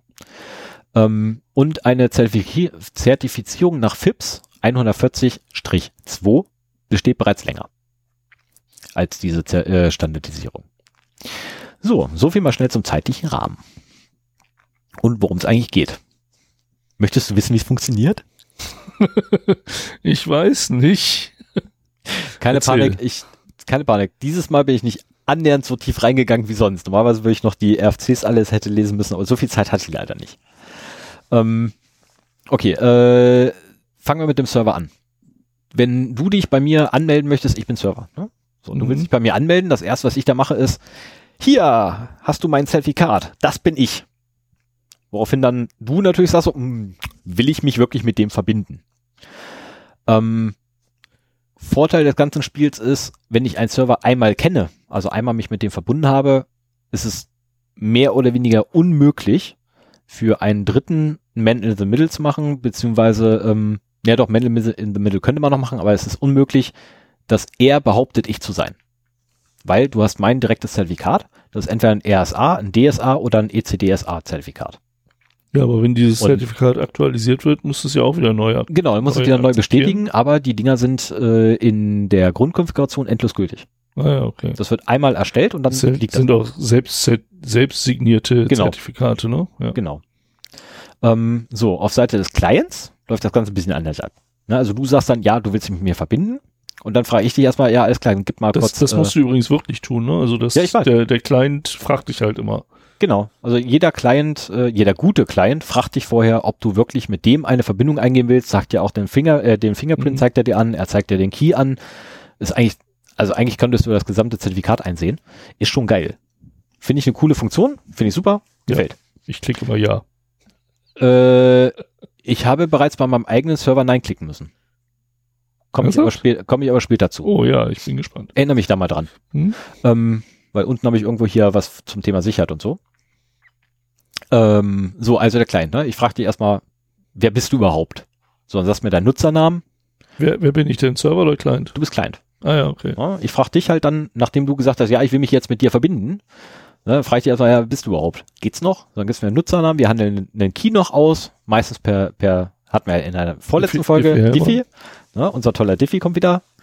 Ähm, und dieser Key, den wir ausgehandelt haben, ist bis Ende der Sitzung gültig. Ein Session Key. Hm? Genau. Mit ein paar Ausnahmen. Ähm, So, und es gibt halt verschiedene Möglichkeiten, wie du jetzt quasi sagen kannst, wer du bist. Mir gegenüber. Du hast nämlich die Public Key Authentic Authentifizierung. Alter Schwede, ich habe das ganze Ding in Deutsch geschrieben und spreche es Englisch aus. Geil. Ähm, mit einem privaten Schlüssel, wobei der öffentliche Schlüssel auf dem Server hinterlegt wird. Also den öffentlichen Schlüssel, der ist nicht irgendwo, sondern der liegt direkt auf dem SSH-Server. Und äh, du musst quasi deinen privaten Schlüssel rüberreichen. Was? Ja, ja. Also du musst quasi bestätigen, dass du du bist. Na, nicht mit meinem privaten Schlüssel. Ja klar, ich habe deinen öffentlichen Schlüssel. Ja. Unter Nutzung deines privaten Schlüssels bestätigst du, dass du du bist, Okay, weil ich, ich, deinen nicht, ich, öffentlichen Schlüssel nicht habe. über, ich muss den nicht überreichen. Nein, nein, also Ja, nein, ja, du übergibst ja. die mir nicht, um Gottes Willen. okay, das habe ich falsch verstanden. Um Himmels Willen, ja, das habe ich falsch gesagt. Tut mir leid. Ähm, und äh, man kann ziemlich viele Sachen machen. Eine Nutzerinteraktion zur Anmeldung ist aber nur dann möglich, wenn, äh, ja doch notwendig, wenn das Kennwort nicht unverschlüsselt auf dem Client gespeichert werden soll. Ja, weil das ja immer noch, ne, dein privater Schlüssel ist am Passwort und wenn das nicht irgendwie unverschlüsselt rumliegen soll, dann muss das halt, ja, dann musst du halt tippen. Pech gehabt. Äh, muss ich auch noch machen, ähm, weil ich noch keine Lust hatte, das einzurichten. Ähm, aber diese gesamte, oder man kann halt ziemlich viel machen. Ne? Unter anderem kann man zum Beispiel ähm, äh, ein Public Key Login machen ohne Nutzerinteraktion. Völlig automatisiert, kann Mhm. man einrichten. Man kann äh, private SSH-Schlüssel ähm, mit Passwort noch zusätzlich schlüsseln, äh, ver, äh, noch zusätzlich schützen. Ähm, dann kann man in der neueren Version von OpenSSH kann man auch noch zusätzlich einen zweiten Faktor mit reinbringen. Oder sogar mehr Faktoren, Mhm. was dann auch sehr geil ist. Habe ich aber noch nicht mit rumgespielt, weil ich traue mich nicht, das ist mein Server. Geht's noch? da spiele ich nicht mit rum. Ähm, und du da, könntest es mit einem anderen Benutzer versuchen. Also es sind ja, zwei, das wäre, das wäre eine zweiten. Benutzer erstmal anlegst, der SSH-Rechte hat und Das könnte man durchaus machen. es Ja. damit einrichtest und wenn das funktioniert, kannst du den mit Auf dem meinen du eigenen rüberschieben, ja. Das könnte man durchaus machen. Ähm, und ein Beispiel dafür, zum Beispiel für eine Mehrfaktor-Autorisierung wäre zum Beispiel, dass man die Kennworteingabe nimmt, in Kombination mit einem ähm, Time-Based One-Time-Passwort, ähm, beziehungsweise mit einem Time-Based oder One-Time-Passwort. Mhm. Ähm, gibt's auch wieder ne, elendig viele Möglichkeiten für. für wie man sowas realisieren kann. Äh, inklusive, äh, habe ich das irgendwo anders noch? Moment, ich habe das irgendwo nämlich draufstehen noch. Moment. Ich muss ganz kurz noch suchen, wo das ist. Ähm, nee, halt, das sind die RFCs, da wollte ich gar nicht hin. Ich bin der Meinung, ich habe die irgendwo, weil ich habe nämlich die Dinger verlinkt. Egal. Machen wir erstmal weiter im Text. Kommen wir erstmal schnell noch zur Verschlüsselung. Also, du authentifizierst dich bei mir. Sagt hier, ich bin, ne, Hans Wurst. Nein, du bist der Sven. Ne? So, du sagst mir, ich bin Sven, alles klar. Und dann sage ich, okay, dann lass uns doch mal schnell den Schlüssel aushandeln, nachdem wir das ja schon durchhaben. Und wir handeln uns dann schnell den Schlüssel zurecht, Aber wird denn den richtigen. vor der, also wird der Tunnel nicht aufgebaut, bevor du dich Du hast vorher und hinterher. Also vorher hast du bereits eine verschlüsselte Verbindung Okay. und äh, handelst da einen Schlüssel aus und erst nach der Authentifizierung handelst du einen zweiten Schlüssel aus. Ach, okay, das wusste ich. Ja, wusste ich vorher auch nicht. Und äh, dieser Sitzungsschlüssel letztendlich, der wird nach der Authentifizierung erst generiert. Alles davor ist nur Geplänkel. Ähm, und der gesamte nachfolgende Datenverkehr dazu ist äh, dann halt komplett verschlüsselt und kann von außen nicht mehr eingesehen werden. Zumindest nicht mehr ohne weiteres. Ähm, und sofern es von beiden Seiten unterstützt wird, da kommt nämlich dann die Krux ins Spiel. Ähm, also Server und Client müssen, un äh, müssen es unterstützen, kannst du sogar äh, ein Key Exchange, Key Exchange ähm, durchführen oder beziehungsweise Key Rotation, äh, indem du zyklisch nach bestimmten Kriterien halt sagst, ja, wir wechseln jetzt mal eine Schlüssel. Ja. Ne? Wir, wir handeln jetzt mal schon einen neuen aus. ähm, das kann zum Beispiel sein die übertragene Datenmenge. Das können äh, die Anzahl der Benutzeranforderungen sein, also die du an mich gestellt hast. Das Mhm. kann auch einfach ein Timer sein, der abläuft. Äh, bei mir auf dem Server sind es fünf Minuten. Ah, Da läuft okay. ein Timer ab und zusätzlich, wenn mehr als äh, 100 Megabyte gelaufen sind, wird ebenfalls neu ausgehandelt. Mhm. Ähm, das mache ich allerdings, glaube ich, schon seit Ewigzeiten. Ich weiß gar nicht mehr, wann ich das eingerichtet habe. Ähm, und je nach Protokollversion kommen andere Algorithmen für die Verschlüsselung zum Einsatz. Ähm, Standard ist SSH2, äh, ist in SSH2 äh, der IS 128. Das ist als Standard gesetzt. Warum 128? Äh, weil er sicherer ist als der 96er und der 256 nicht mehr so einen großen Mehrgewinn gibt. Aha. Ich kenne halt immer so 256 ist das Minimum bei AES. Ja, ich persönlich würde es auch lieber nehmen. Mhm. Ich persönlich würde es auch lieber nehmen. Ähm, unterstützt er lustigerweise aber. Also OpenSSH zumindest unterstützt es. Mhm. Ähm, alle anderen Implementierungen kann ich nichts zu sagen. Ich benutze OpenSSH. Äh, unterstützt werden aber auch von fast allen Clients 3DS, Blowfish, Twofish, Cast, Idea, Arc4 und Seed.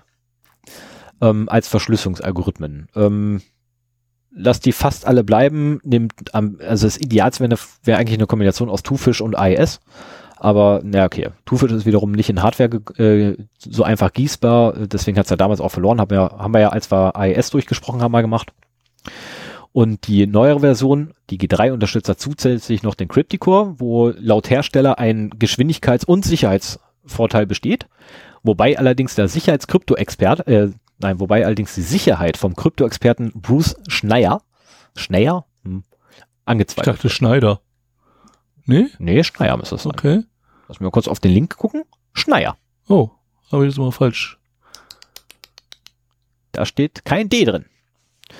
Ähm, jetzt mal kurz nochmal ein Punkt zur Sicherheit. Wie sicher ist SSH? Welche Version? Eins. Keine Ahnung.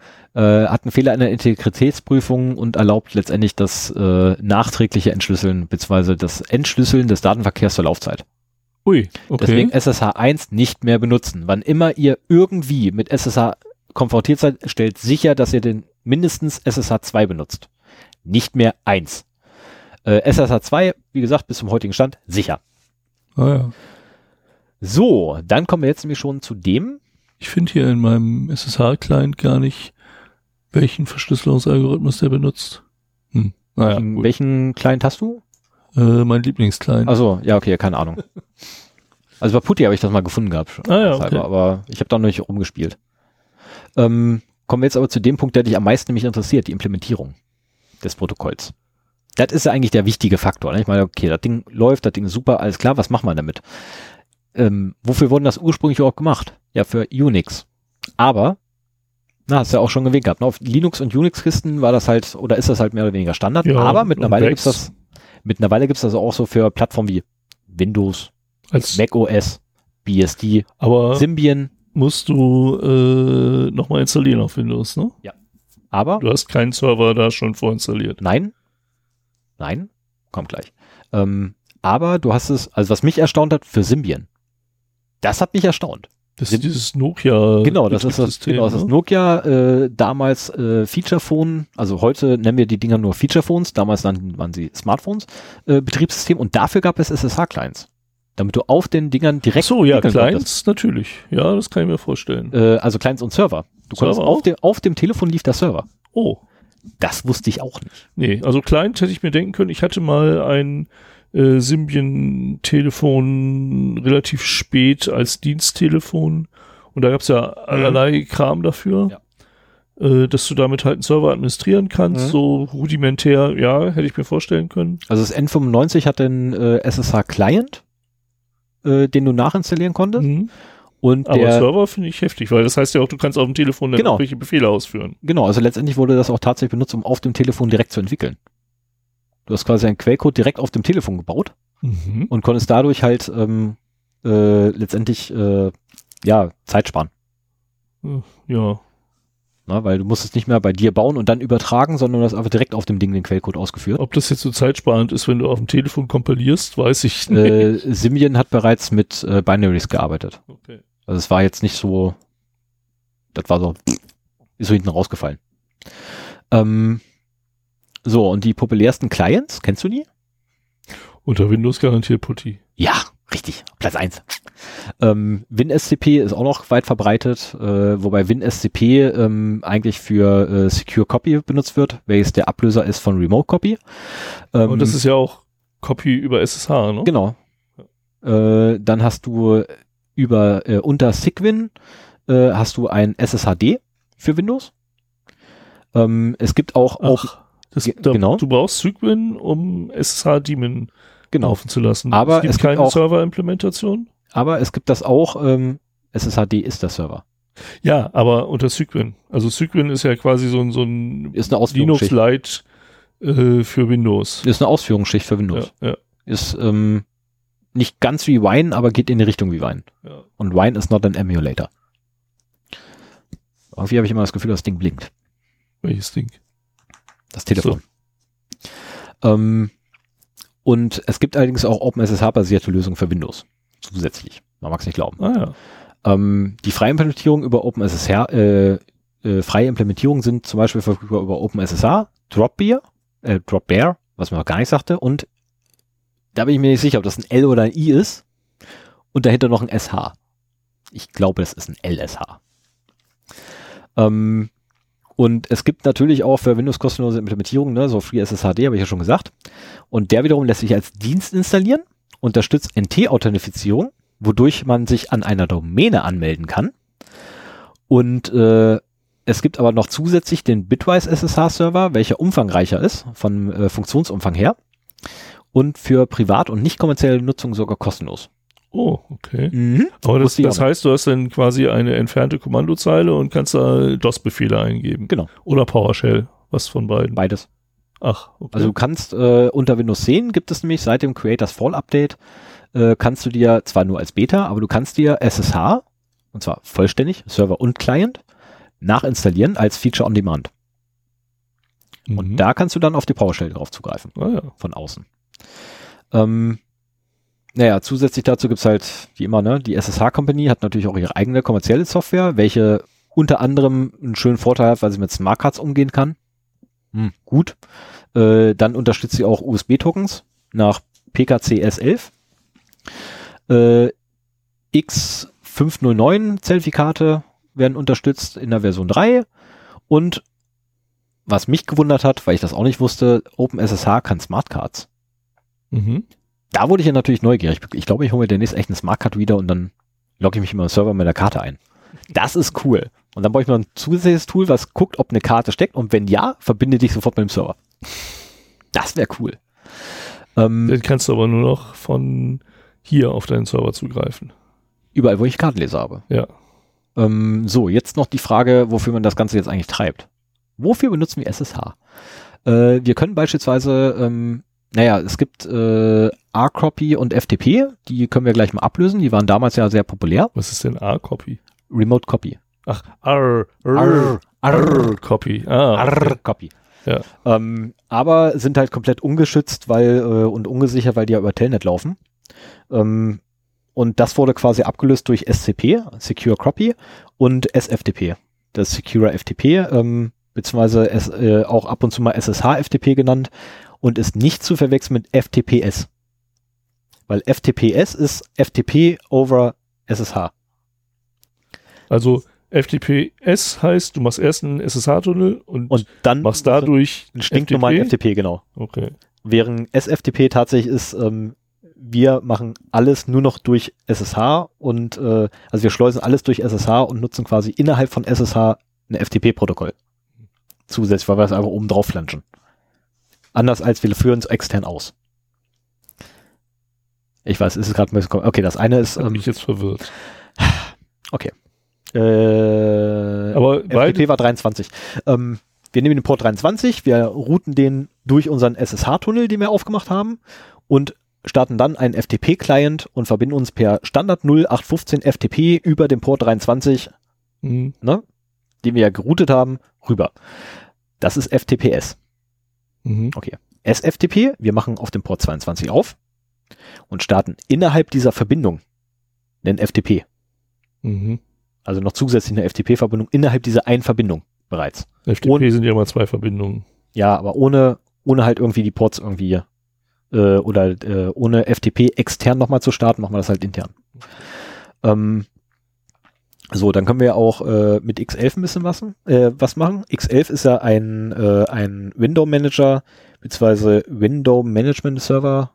Oh Gott, wie heißt das? Window Server? Ja, unter, unter Linux halt oder unter Unix. Also ich kenne X11 sagen, noch das unter- von, unter von Unix. Unix-Seiten als so ein Windows-Management-System. Das ist der Desktop-Server schlechthin, ja.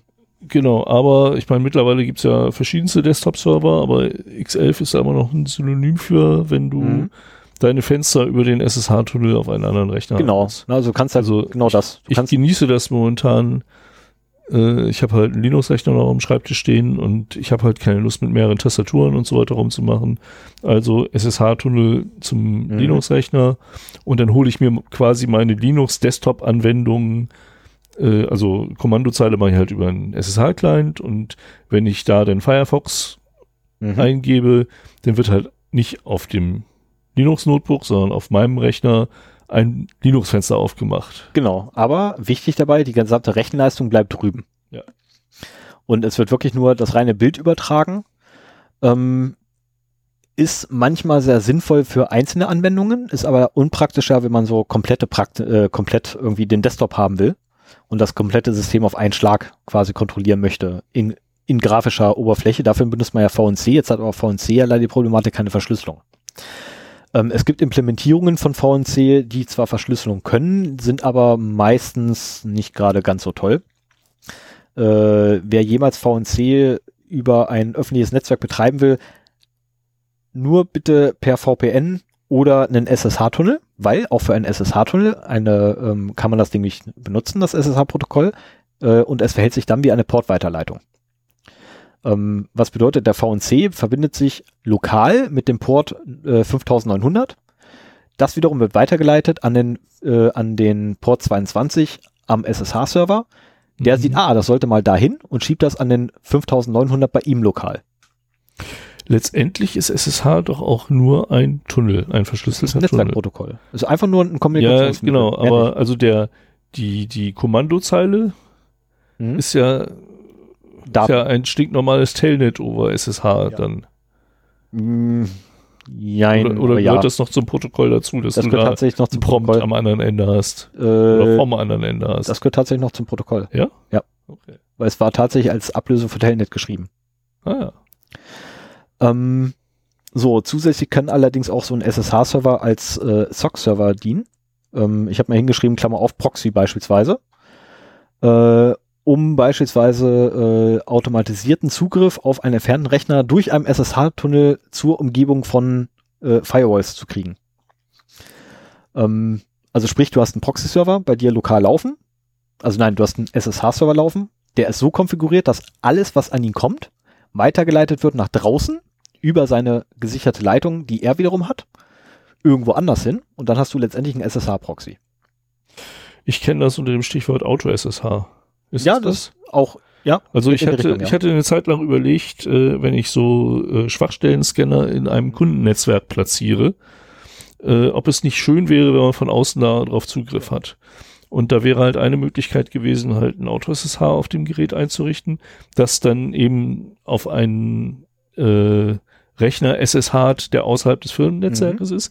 So normalerweise äh, kann man ja auch auf über Port 80 oder 443 machen Mhm. dass man dann quasi eine ausgehende Verbindung hat, womit Genau. man halt eine Chance hat, äh, da wieder reinzukommen. Du kannst Ich ja nicht sagen, in eine wissen, Firma rein SSHen. Genau, weil wie wir alle wissen, ne, um durch eine Firewall durchzukommen, musst du von drin einmal die Verbindung nach draußen aufbauen. Aber Wenn ich du das einmal geschafft hast, kommt, der Rückweg ist immer offen. im Endeffekt habe ich mir überlegt, dass äh, keine Firma äh, gerne irgendeine Backdoor haben will, die dann einen Genau verschlüsselten Tunnel nach ja. draußen aufmacht. Genau, das ist das Also Problem. setze setz ich mich wieder an die Teile dran und mach's halt Yep. vor Ort. Genau, aber kennst du zufälligerweise SSHFS? Das klingt nach einem SSH-Filesystem. Genau, du kannst nämlich tatsächlich auch entfernte Dateisysteme bei dir lokal einbinden. Über SSH. Ach, Das kannte ich auch noch nicht. Das werde ich auch demnächst mal ausprobieren. das ist ja auch nicht schlecht, ja. Äh, weil unter Unix kannst du äh, entfernte Ordner bei dir lokal einbinden. Und das wäre cool. Das wäre richtig geil. Ich weiß ja auch schon ganz genau, welche Ordner ich nehme. Ähm, und Das heißt, du könntest quasi den Episodenordner unseres Servers bei dir als lokales genau das, Verzeichnis mounten genau, und, und, dann einfach das einfach nur rein und dann wird das halt rübergeschoben. cool, ja. Das hätte echt was. Und wäre vor allem sofort da und ich müsste nicht noch die zwei zusätzlichen Kommandos ausführen. Ja, weil wir wissen ja, Admins sind faul und zwei zusätzliche Kommandos wären schrecklich. Ja, ich habe ja nur ein zusätzliches Kommando, was ich ausführe mittlerweile, ne, weil ich habe mir ja schon ein Skript geschrieben, aber selbst das ist mir zu viel. ähm, und ja, wobei theoretisch würde es auch ohne diese zusätzlichen Kommandos gehen. Äh, ich will nur nicht riskieren, dass wir irgendwann mal dastehen und er sagt dann so, Ich kann die Daten nicht lesen. Mhm.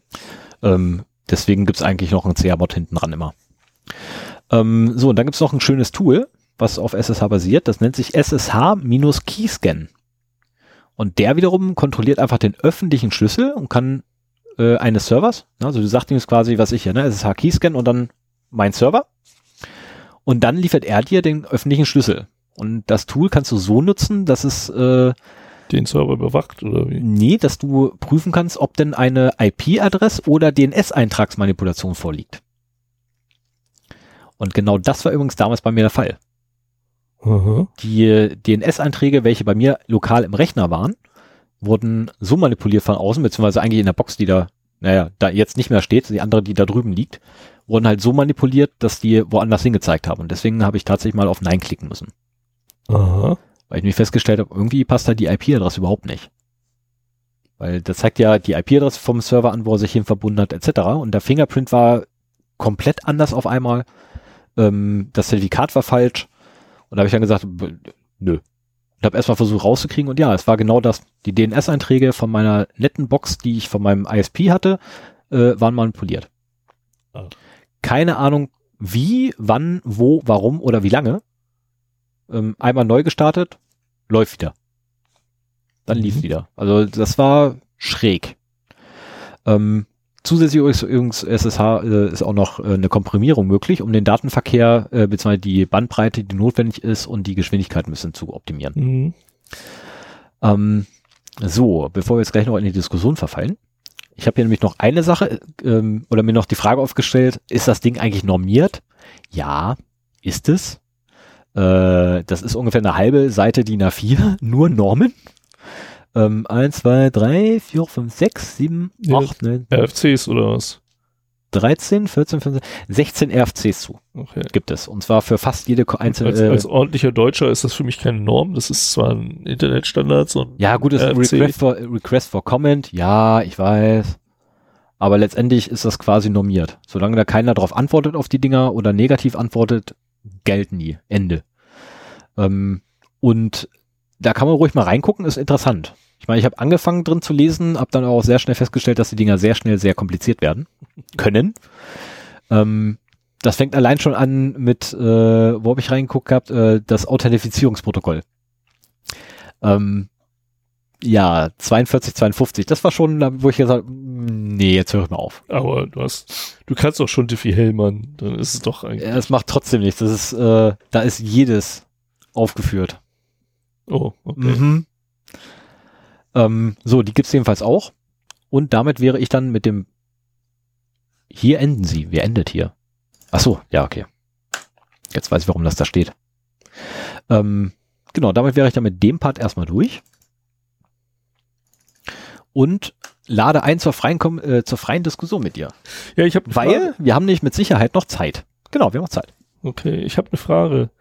Ähm, es wird ja immer empfohlen, wenn man einen sicheren SSH-Server aufsetzen will, dass man die äh, Passwort-Authentifizierung ausschaltet Ja, und auf Zertifika zertifikatsbasierte Authentifizierung umschaltet. ja. Also sprich, du äh, generierst ein Zertifikatspaar, Mhm. legst das Public äh, auf den Server, behältst das Private bei dir und dann geht die Authentifizierung darüber. Ja, wobei du das, Pa- äh, das Private auch nochmal mit dem Passwort sicherst. Okay, also das heißt, Also im Idealfall sicherst du es nochmal mit dem so, Passwort. wa warum ist das sicherer? Weil keine Brute Force? Genau das. Okay. Ein Zertifikat, also tatsächlich ein Zertifikat zu brute forcen ist aufwendiger, weil größer als äh, ein Passwort. Was Passwort? Behaupten wir erstmal, du hast zehn Stellen. Das ist nicht viel Space, der da ist. So, so naja, aber Zertifikate ja, sind in der Regel immer relativ groß. dazu muss dieser Server ja auch äh, erlauben, dass man halt viele äh, Benutzer ausprobiert. Also viele Passwörter ausprobiert. Das ist doch, äh, haben denn die Daemon oder die, die Mhm. SSH-Server-Implementationen, OpenSSH zum Beispiel, die werden doch bestimmt das begrenzen, so nach drei oder zehn oder meinetwegen auch nach 50 versuchen, sie Kannst du- sagen, nee, tut mir leid. Ja, kannst du, kannst du zwar durchaus machen, aber jetzt behaupten wir einfach mal, ne, du hast 30 Nutzer plus dich, die alle nur mit Passwort sich anmelden würden. Ähm, und jetzt sagst du, jetzt konfigurierst du das Ding so, hier, pass auf, ab 50 Fe Fehleingaben wird der Nutzer einfach mal gnadenlos gesperrt. Nee, mit einem, von einem Nutzer, ja. Ne? So. Also nach 50 Ein Eingaben wird, äh, Fehleingaben wird der Nutzer einfach gesperrt. Ende. Und dann muss halt der Admin kommen und muss das Ding wieder freimachen. Ähm, jetzt hast du aber die Situation, wie ich sie habe, das Ding steht irgendwo entfernt in einem Raum, wo du gar nicht hinkommst. Mhm. Ne, wo du physisch gar keinen Zugriff drauf hast, sondern erst den müsstest du beantragen, da müsst du hin, äh, da musst du erstmal Unterlagen hinbringen, um zu bestätigen, dass du du bist.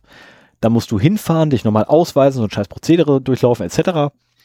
Ähm, ist ein bisschen aufwendig bei einigen Anbietern. Und der angegriffene Nutzer-Account wiederum warst du. Sprich, dein eigener Nutzer ist gesperrt. Was nu? Neustart vom Server bringt's nicht, weil gesperrt ist gesperrt, steht im Log. Ähm, und damit wiederum hättest du halt die A-Karte und das ist der Grund, warum man äh, Zertifikate eigentlich nimmt. Weil bei Zertifikaten ist einfach die, der, der, der Ach Adressraum. so, quasi, du schaffst eine Denial of Service Möglichkeit, Genau. wenn du das Login, äh, genau, abschalten würdest. Deswegen lässt man das immer noch aktiv. Aber man kann es doch auch einfach nur so verzögern, wenn du jetzt meinetwegen zwischen ist ja- jedem ja, aber das ist- Login eine ja, Moment, das Minute ist Zeit brauchst. Das ist ja genau das, was man ja dann macht. Na, man ändert quasi on the fly die, die Config abhängig davon, was im Logfile drin steht. Änderst du einfach die Config und sagst so, hier, pass auf, ne, wenn dann der Nutzer fünfmal, du hast ja für jeden Nutzer eine eigene Config. Wenn der Nutzer sich zehnmal falsch eingeloggt hat, dann darf er erst wieder in drei Minuten. Ne, sprich, du haust ihm einmal eine Sperre rein und nach drei Minuten sagst du so, nimm die Sperre wieder raus.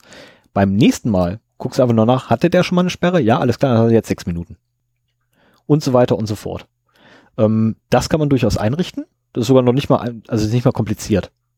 Großartig. Ja, das, die, die Sache ist halt die, das kann natürlich sehr schnell zu sehr langen Pausen führen. Also als ich in meinem Netzwerk äh, mit OpenVAS den Schwachstellen-Scan Mhm. gemacht habe, hatte ich anschließend das Problem, dass ich mich 18 Minuten nicht in meine Fritzbox ein, äh, anmelden konnte. Ähm, und das kann natürlich auch noch den, den Genau, weiter ja hoch. hochgehen. Genau. Aber wenn du jetzt meinetwegen sagst, okay, du machst zwischen jedem Login-Versuch Mhm. Vom gleichen Benutzer äh, auch nur 10 Sekunden, also was ein, Mhm. ein Mensch, der normal eintippt, sowieso schon braucht, um das Passwort einzugeben, dann würde man dieses Delay gar nicht merken. Aber ein Brute Force-Versuch, wo du nur alle 10 Mhm. Sekunden einen Versuch machen kannst, Würde äh, ein bisschen würde länger sehr, dauern. ja. sehr, sehr lange dauern. Ja klar, würde durchaus länger dauern, keine Frage. Aber dann, da bräuchte auch so Zertifikate nicht mehr. Aber Zertifikate dienen ja auch letztendlich ähm, zum einen dem Nachweis äh, der Bestätigung, wer das ist. Mhm. Nutzername, Passwort. Ähm, ich kann deinen Nutzernamen, Passwort nehmen. Ne? Dein Zertifikat habe ich aber nicht.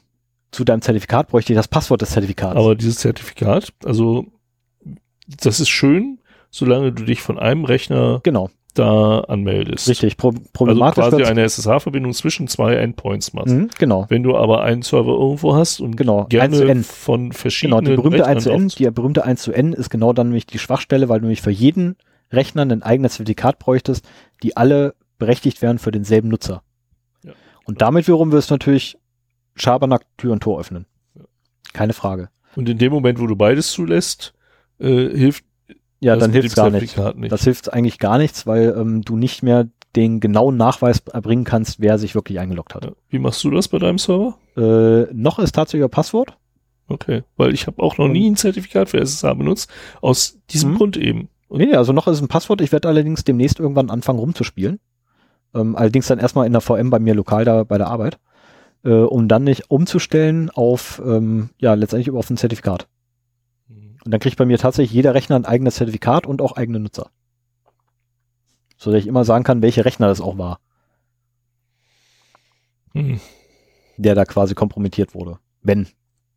Und ein Passwort musst du trotzdem eingeben, weil dein privates Zertifikat passwortgesichert ist. Weil das, das war halt auch so eine Sache, wo ich gehofft hatte, wenn du Zertifikate benutzt, dann kannst du halt äh, eine SSH-Verbindung einfach Weil- so aufmachen. Ich meine, natürlich kannst du es machen, keine Frage. Das kannst, ist ja durchaus möglich, dass du automatisiert quasi dich einloggst. Aber dann hast du halt dein Private Key nicht, äh, nicht explizit nochmal gesichert, sondern der liegt halt offen rum. Ja. Und das will man ja eigentlich nicht. Du willst ja keinen privaten Schlüssel offen rumliegen lassen bei dir auf dem Rechner. Ne, weil wenn ich dann komme und die ASC-Datei suche, hey, cool, gib mal her. Ja, ja, ja. Na, das ist halt blöd. Ähm, was man auch machen kann, ist eine Mehrfaktor-Authentifizierung einfach einbauen. Ja, du hast mir hier mal so einen schönen Dongle gegeben. Ja. Den muss ich auch noch irgendwann mal in Betrieb nehmen. Den könnte man zum Beispiel auch einfach mitnutzen. Jetzt mit den aktuellen Firefox-Versionen, naja gut, äh, bei SSH brauchst du es nicht im Browser zu machen, aber Ähm, der aktuelle Firefox kann ja auch mit YubiKeys umgehen. Ja. Und äh, das wäre durchaus eine, eine Sache. Genau, nimmst du den nicht einfach, steckst den ran als zweiten Faktor, hast dein Passwort, hast einen zweiten Faktor, das Ding. Du kannst dann auch zusätzlich noch ein Zertifikat nehmen, womit du da Multifaktor hast.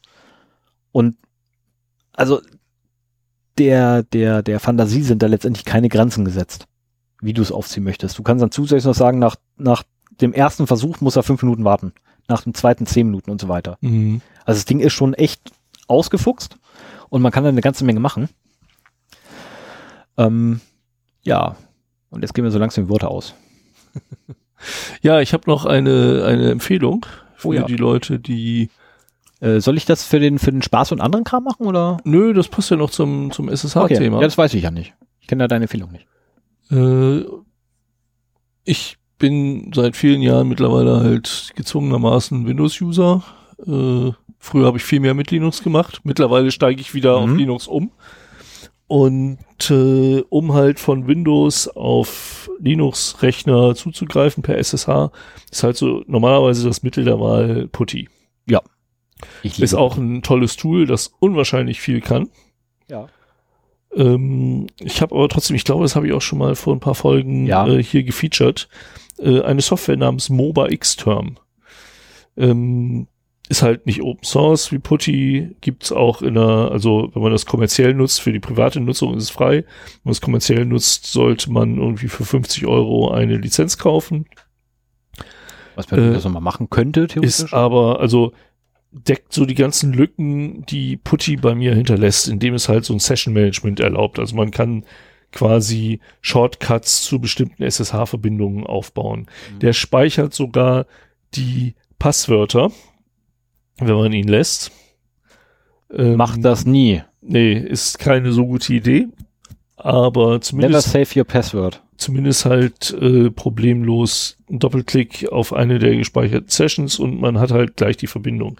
Parallel zum Terminal-Fenster macht er auch noch ein SCP-Fenster auf, mhm. so eine Art Explorer-View, so dass man halt auch relativ einfach per Point-and-Click äh, Dateien übertragen kann, was halt auch sehr nett ist. Also, was weiß ich, ich SSH mich auf meinen OpenVAR-Scanner, äh, generiere da einen Bericht und ziehe den dann einfach aus dem SCP-Fenster in den Explorer, mhm. um den Bericht dann halt zu bekommen. Man kann, äh, man hat noch eine Übersicht über die verschiedenen ähm, Auslastungen, äh, CPU, Memory und so weiter, kann man sich einblenden lassen.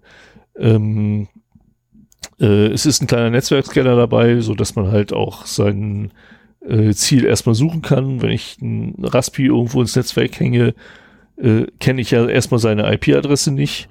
Und äh, dann kann ich den halt darüber suchen und auch gleich daraus verbinden. Das ist äh, eine schöne das Sache. funktioniert aber wahrscheinlich nur, wenn er Standardport benutzt, oder? Naja, ähm, das ist halt ein Netzwerkscanner, mhm. der dir erstmal überhaupt zurückgibt, äh, welche Rechner antworten dann. So, da, da, wo sie mit dem Hostname antworten, wird der Hostname angezeigt. Also wenn du jetzt seinen, meinetwegen Raspi, Raspi nennst, mhm. dann siehst du da dran schon, welcher das ist. Und dieser Scanner äh, zeigt auch an, welche Standardserver installiert sind. Also macht so ein Häkchen bei HTTP oder okay. bei SSH und so weiter. Und äh, daran kann man das halt auch erkennen. Hm. So, ich, ich habe meine Raspis immer daran erkannt, dass da auch ein SSH-Server drauf läuft. Okay.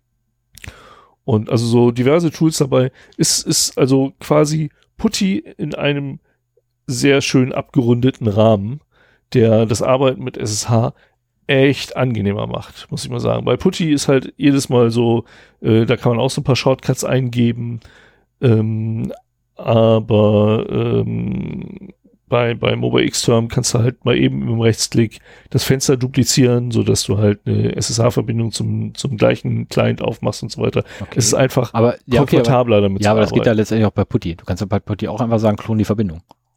Ja, aber äh, so als, als Windows-User ist man halt einfaches User-Interface gewöhnt.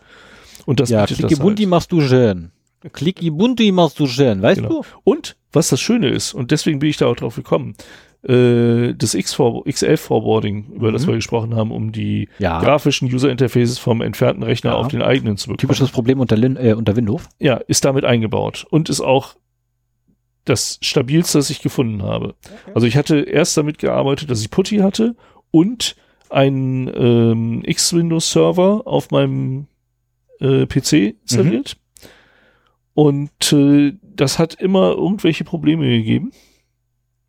Das kann ich jetzt überhaupt nicht nachvollziehen. Seltsame Probleme, die ich auch nicht nachvollziehen konnte. Kann ich überhaupt nicht verstehen, das ist das Problem. Und als ich dann bei Xterm gefunden habe, da brauchst, also der macht automatisch einen X-Server auf dem PC auf. okay. Und äh, wenn du halt äh, eine Verbindung mit XL-Forwarding äh, startest, Mhm. und dann funktioniert das einfach, ohne dass man drüber nachdenken muss. Okay. Das ist eine sehr schöne Sache.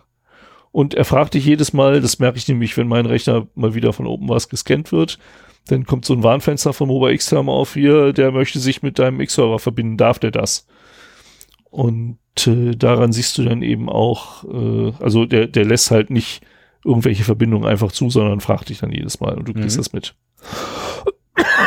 ja, also das war die kleine Werbeveranstaltung. Wie gesagt, das Ding ist kommerziell und kostet zumindest im nicht privaten Gebrauch Geld. Ich finde, es ist nicht zu viel und es ist echt wert. Aber ähm, das muss halt jeder selber für sich sehen. Dafür ist es eben Closed Source, keine Open Source Geschichte. Die ähm, die anderen werden mit Putty garantiert. Also Genauso Wer? wirklich. wer sehr viel Wert auf Sicherheit legt, fährt mit Putty garantiert besser. Hast, Das du, hast du ich Putty hier schon in den Shownotes oder soll ich es auch noch reinschreiben? Äh, Putty müsste mit bei sein. Ja, ist mit drin. Habe ich gerade. Ja, da ist es. ah ja, drin. okay. Also Putty ist ja sowieso. Ähm, Putty ist eigentlich die eierlegende Vollmilchsau. Äh, was, was irgendwie. Wollmilch, nicht voll. Ach, fuck. Jedes verdammte. Ich kann keine deutschen Sprichwörter. Mann. Jedes Mal.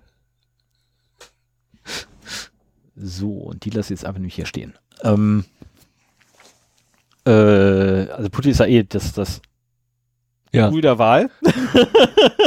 Windows und SSH kommt man an Putty nicht vorbei. Genau. Also weil, ja, vor allem weil Putty einfach echt verdammt viele Möglichkeiten gibt für die Konfiguration und für die Automatisierung auch. Äh, angefangen von der Portweiterleitung, die echt verdammt einfach einzurichten ist, bis hin zu, da kannst du einen, ähm, einen Key-File hinterlegen, also ein Passwort-File, kannst du hinterlegen, ihm sagen, hier, pass auf, da vorne liegt das Passwort-File äh, und das ist mit dem und dem Algorithmus verschlüsselt und dann fragt er dich nur noch nach dem Passwort für das File und du gibst halt dein Passwort ein, lokal, und er baut die Verbindung komplett eigenständig auf. Und also ein Kram, also das ist schon sehr geil. Kann schon echt Schweine viel und ich habe noch nicht alles ausprobiert, was das Ding kann. Weil er wirklich viel kann. Also Putty ist wirklich einmal alles. Und das Ganze bitte zum Mitnehmen mit einer hübschen Schleife drumherum. Und Open Source. Und Open Source. Ja, wie gesagt, einmal alles, was man haben möchte. Ja, ja. Die müssen noch. Achso, Planet. Ja, hier, Shownotes können wir was anderes machen. ja, ich bin ja schon längst fast fertig. Also ich muss nur noch deinen eigenen Link, den du da reingepackt hast, den muss ich jetzt nur nach oben schieben und dann bin ich fertig. Okay. Das ist ähm, kein Problem. Siehste? Fertig. Bam, meine Shownotes stehen. Da haben wir noch eine Leerzeile rein, damit die FCs alle untereinander schön ordentlich. Ja. Ja. Da würde ich ja fast sagen. Könnten wir? Quasi. Ja, was Lustiges habe ich heute nicht. Nee, ich leider auch nicht. Ich leider auch nicht. Ich habe das Spinnermobil leider schon verbaut. Da bin ich sehr gespannt drauf. Ja, ich auch. Ich auch. Na gut, dann brauchen wir es ja nicht länger in die Länge zu ziehen. Wie viel haben wir denn heute? Ähm, wir sind aktuell bei 1,42. Ach du liebe Zeit, ist das eine kurze Folge. Ja, das ist, ja, das ist ja schon wieder fast zu kurz. da müssen wir noch zwei Minuten warten. Da, da müssen wir jetzt irgendwie Nee, noch wir zwei, ja noch- nee, wir müssen jetzt irgendwie echt noch zwei Minuten füllen, dann sind wir bei 1,45, das passt. Ne, Ich meine, 1,45 ist, ist so eine schöne Länge für einen Das Podcast. ist ja kein Problem, wir haben ja eh noch vier Minuten Musik hier. Achso. Also Ja. haben wir die. Soll ich mal hier, soll ich mal draufdrücken und Outro? Ja, mach mal. Dann mach ich mal hier, drücke ich mal BAM und du kannst quasi anmachen.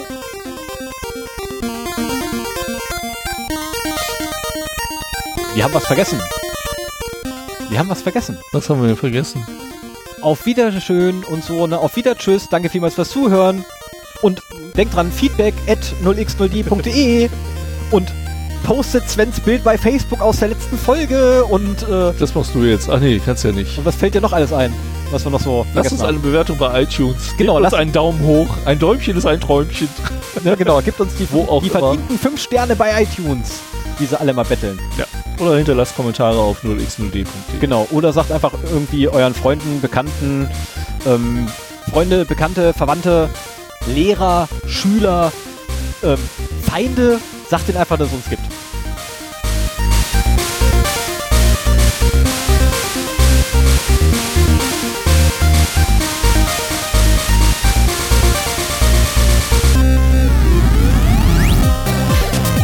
Ist dir eigentlich aufgefallen, dass die Musik deutlich niedriger im Pegel ist als sonst? Nein. Okay.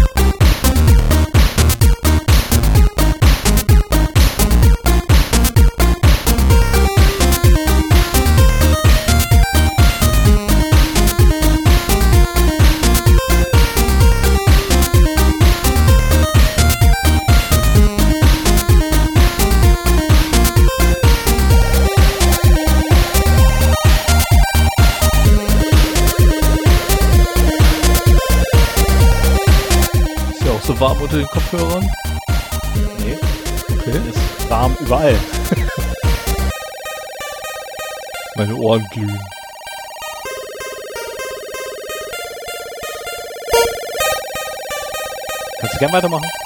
Wenn Nee. nee. Takt ist.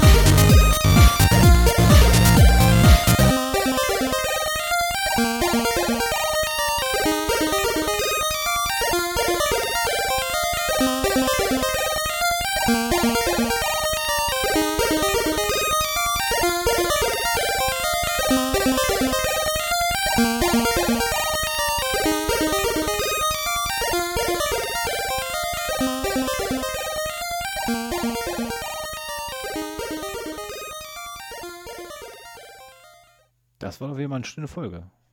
Ja, und ein sehr wortkarges Outro. Ja, ja, ja. Da müssen wir jetzt irgendwie noch mal schnell den Track reinballern, wa? Was meinst du? Ja. Nee, nicht unbedingt. Nee. Wollen wir noch schnell noch irgendwen grüßen? Hast du irgendwen, den du grüßen willst? Nee. Nee, okay. Ich kenne ich kenn niemanden, der uns hört. Oh, das ist schade.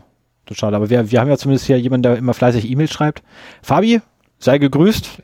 ne, dann äh, haben wir jetzt auch noch so, einen- so einen Englischsprachler, der immer fleißig gerade Ja, E-Mails schreiben die, ist. die musst du mir mal weiterleiten. der irgendwie zwei E-Mails innerhalb von ein paar Tagen geschickt hat. Bill, best regards. Ähm, und ansonsten, ja, weißt du was, ich mache jetzt einfach die, die Verabschiedung hier aus dem Fernsehen. Ich grüße alle, die mich kennen. Alles klar, ciao, lasst euch gut gehen. Solltet ihr euch auf der Straße sehen, sprecht mich an. Bis dann.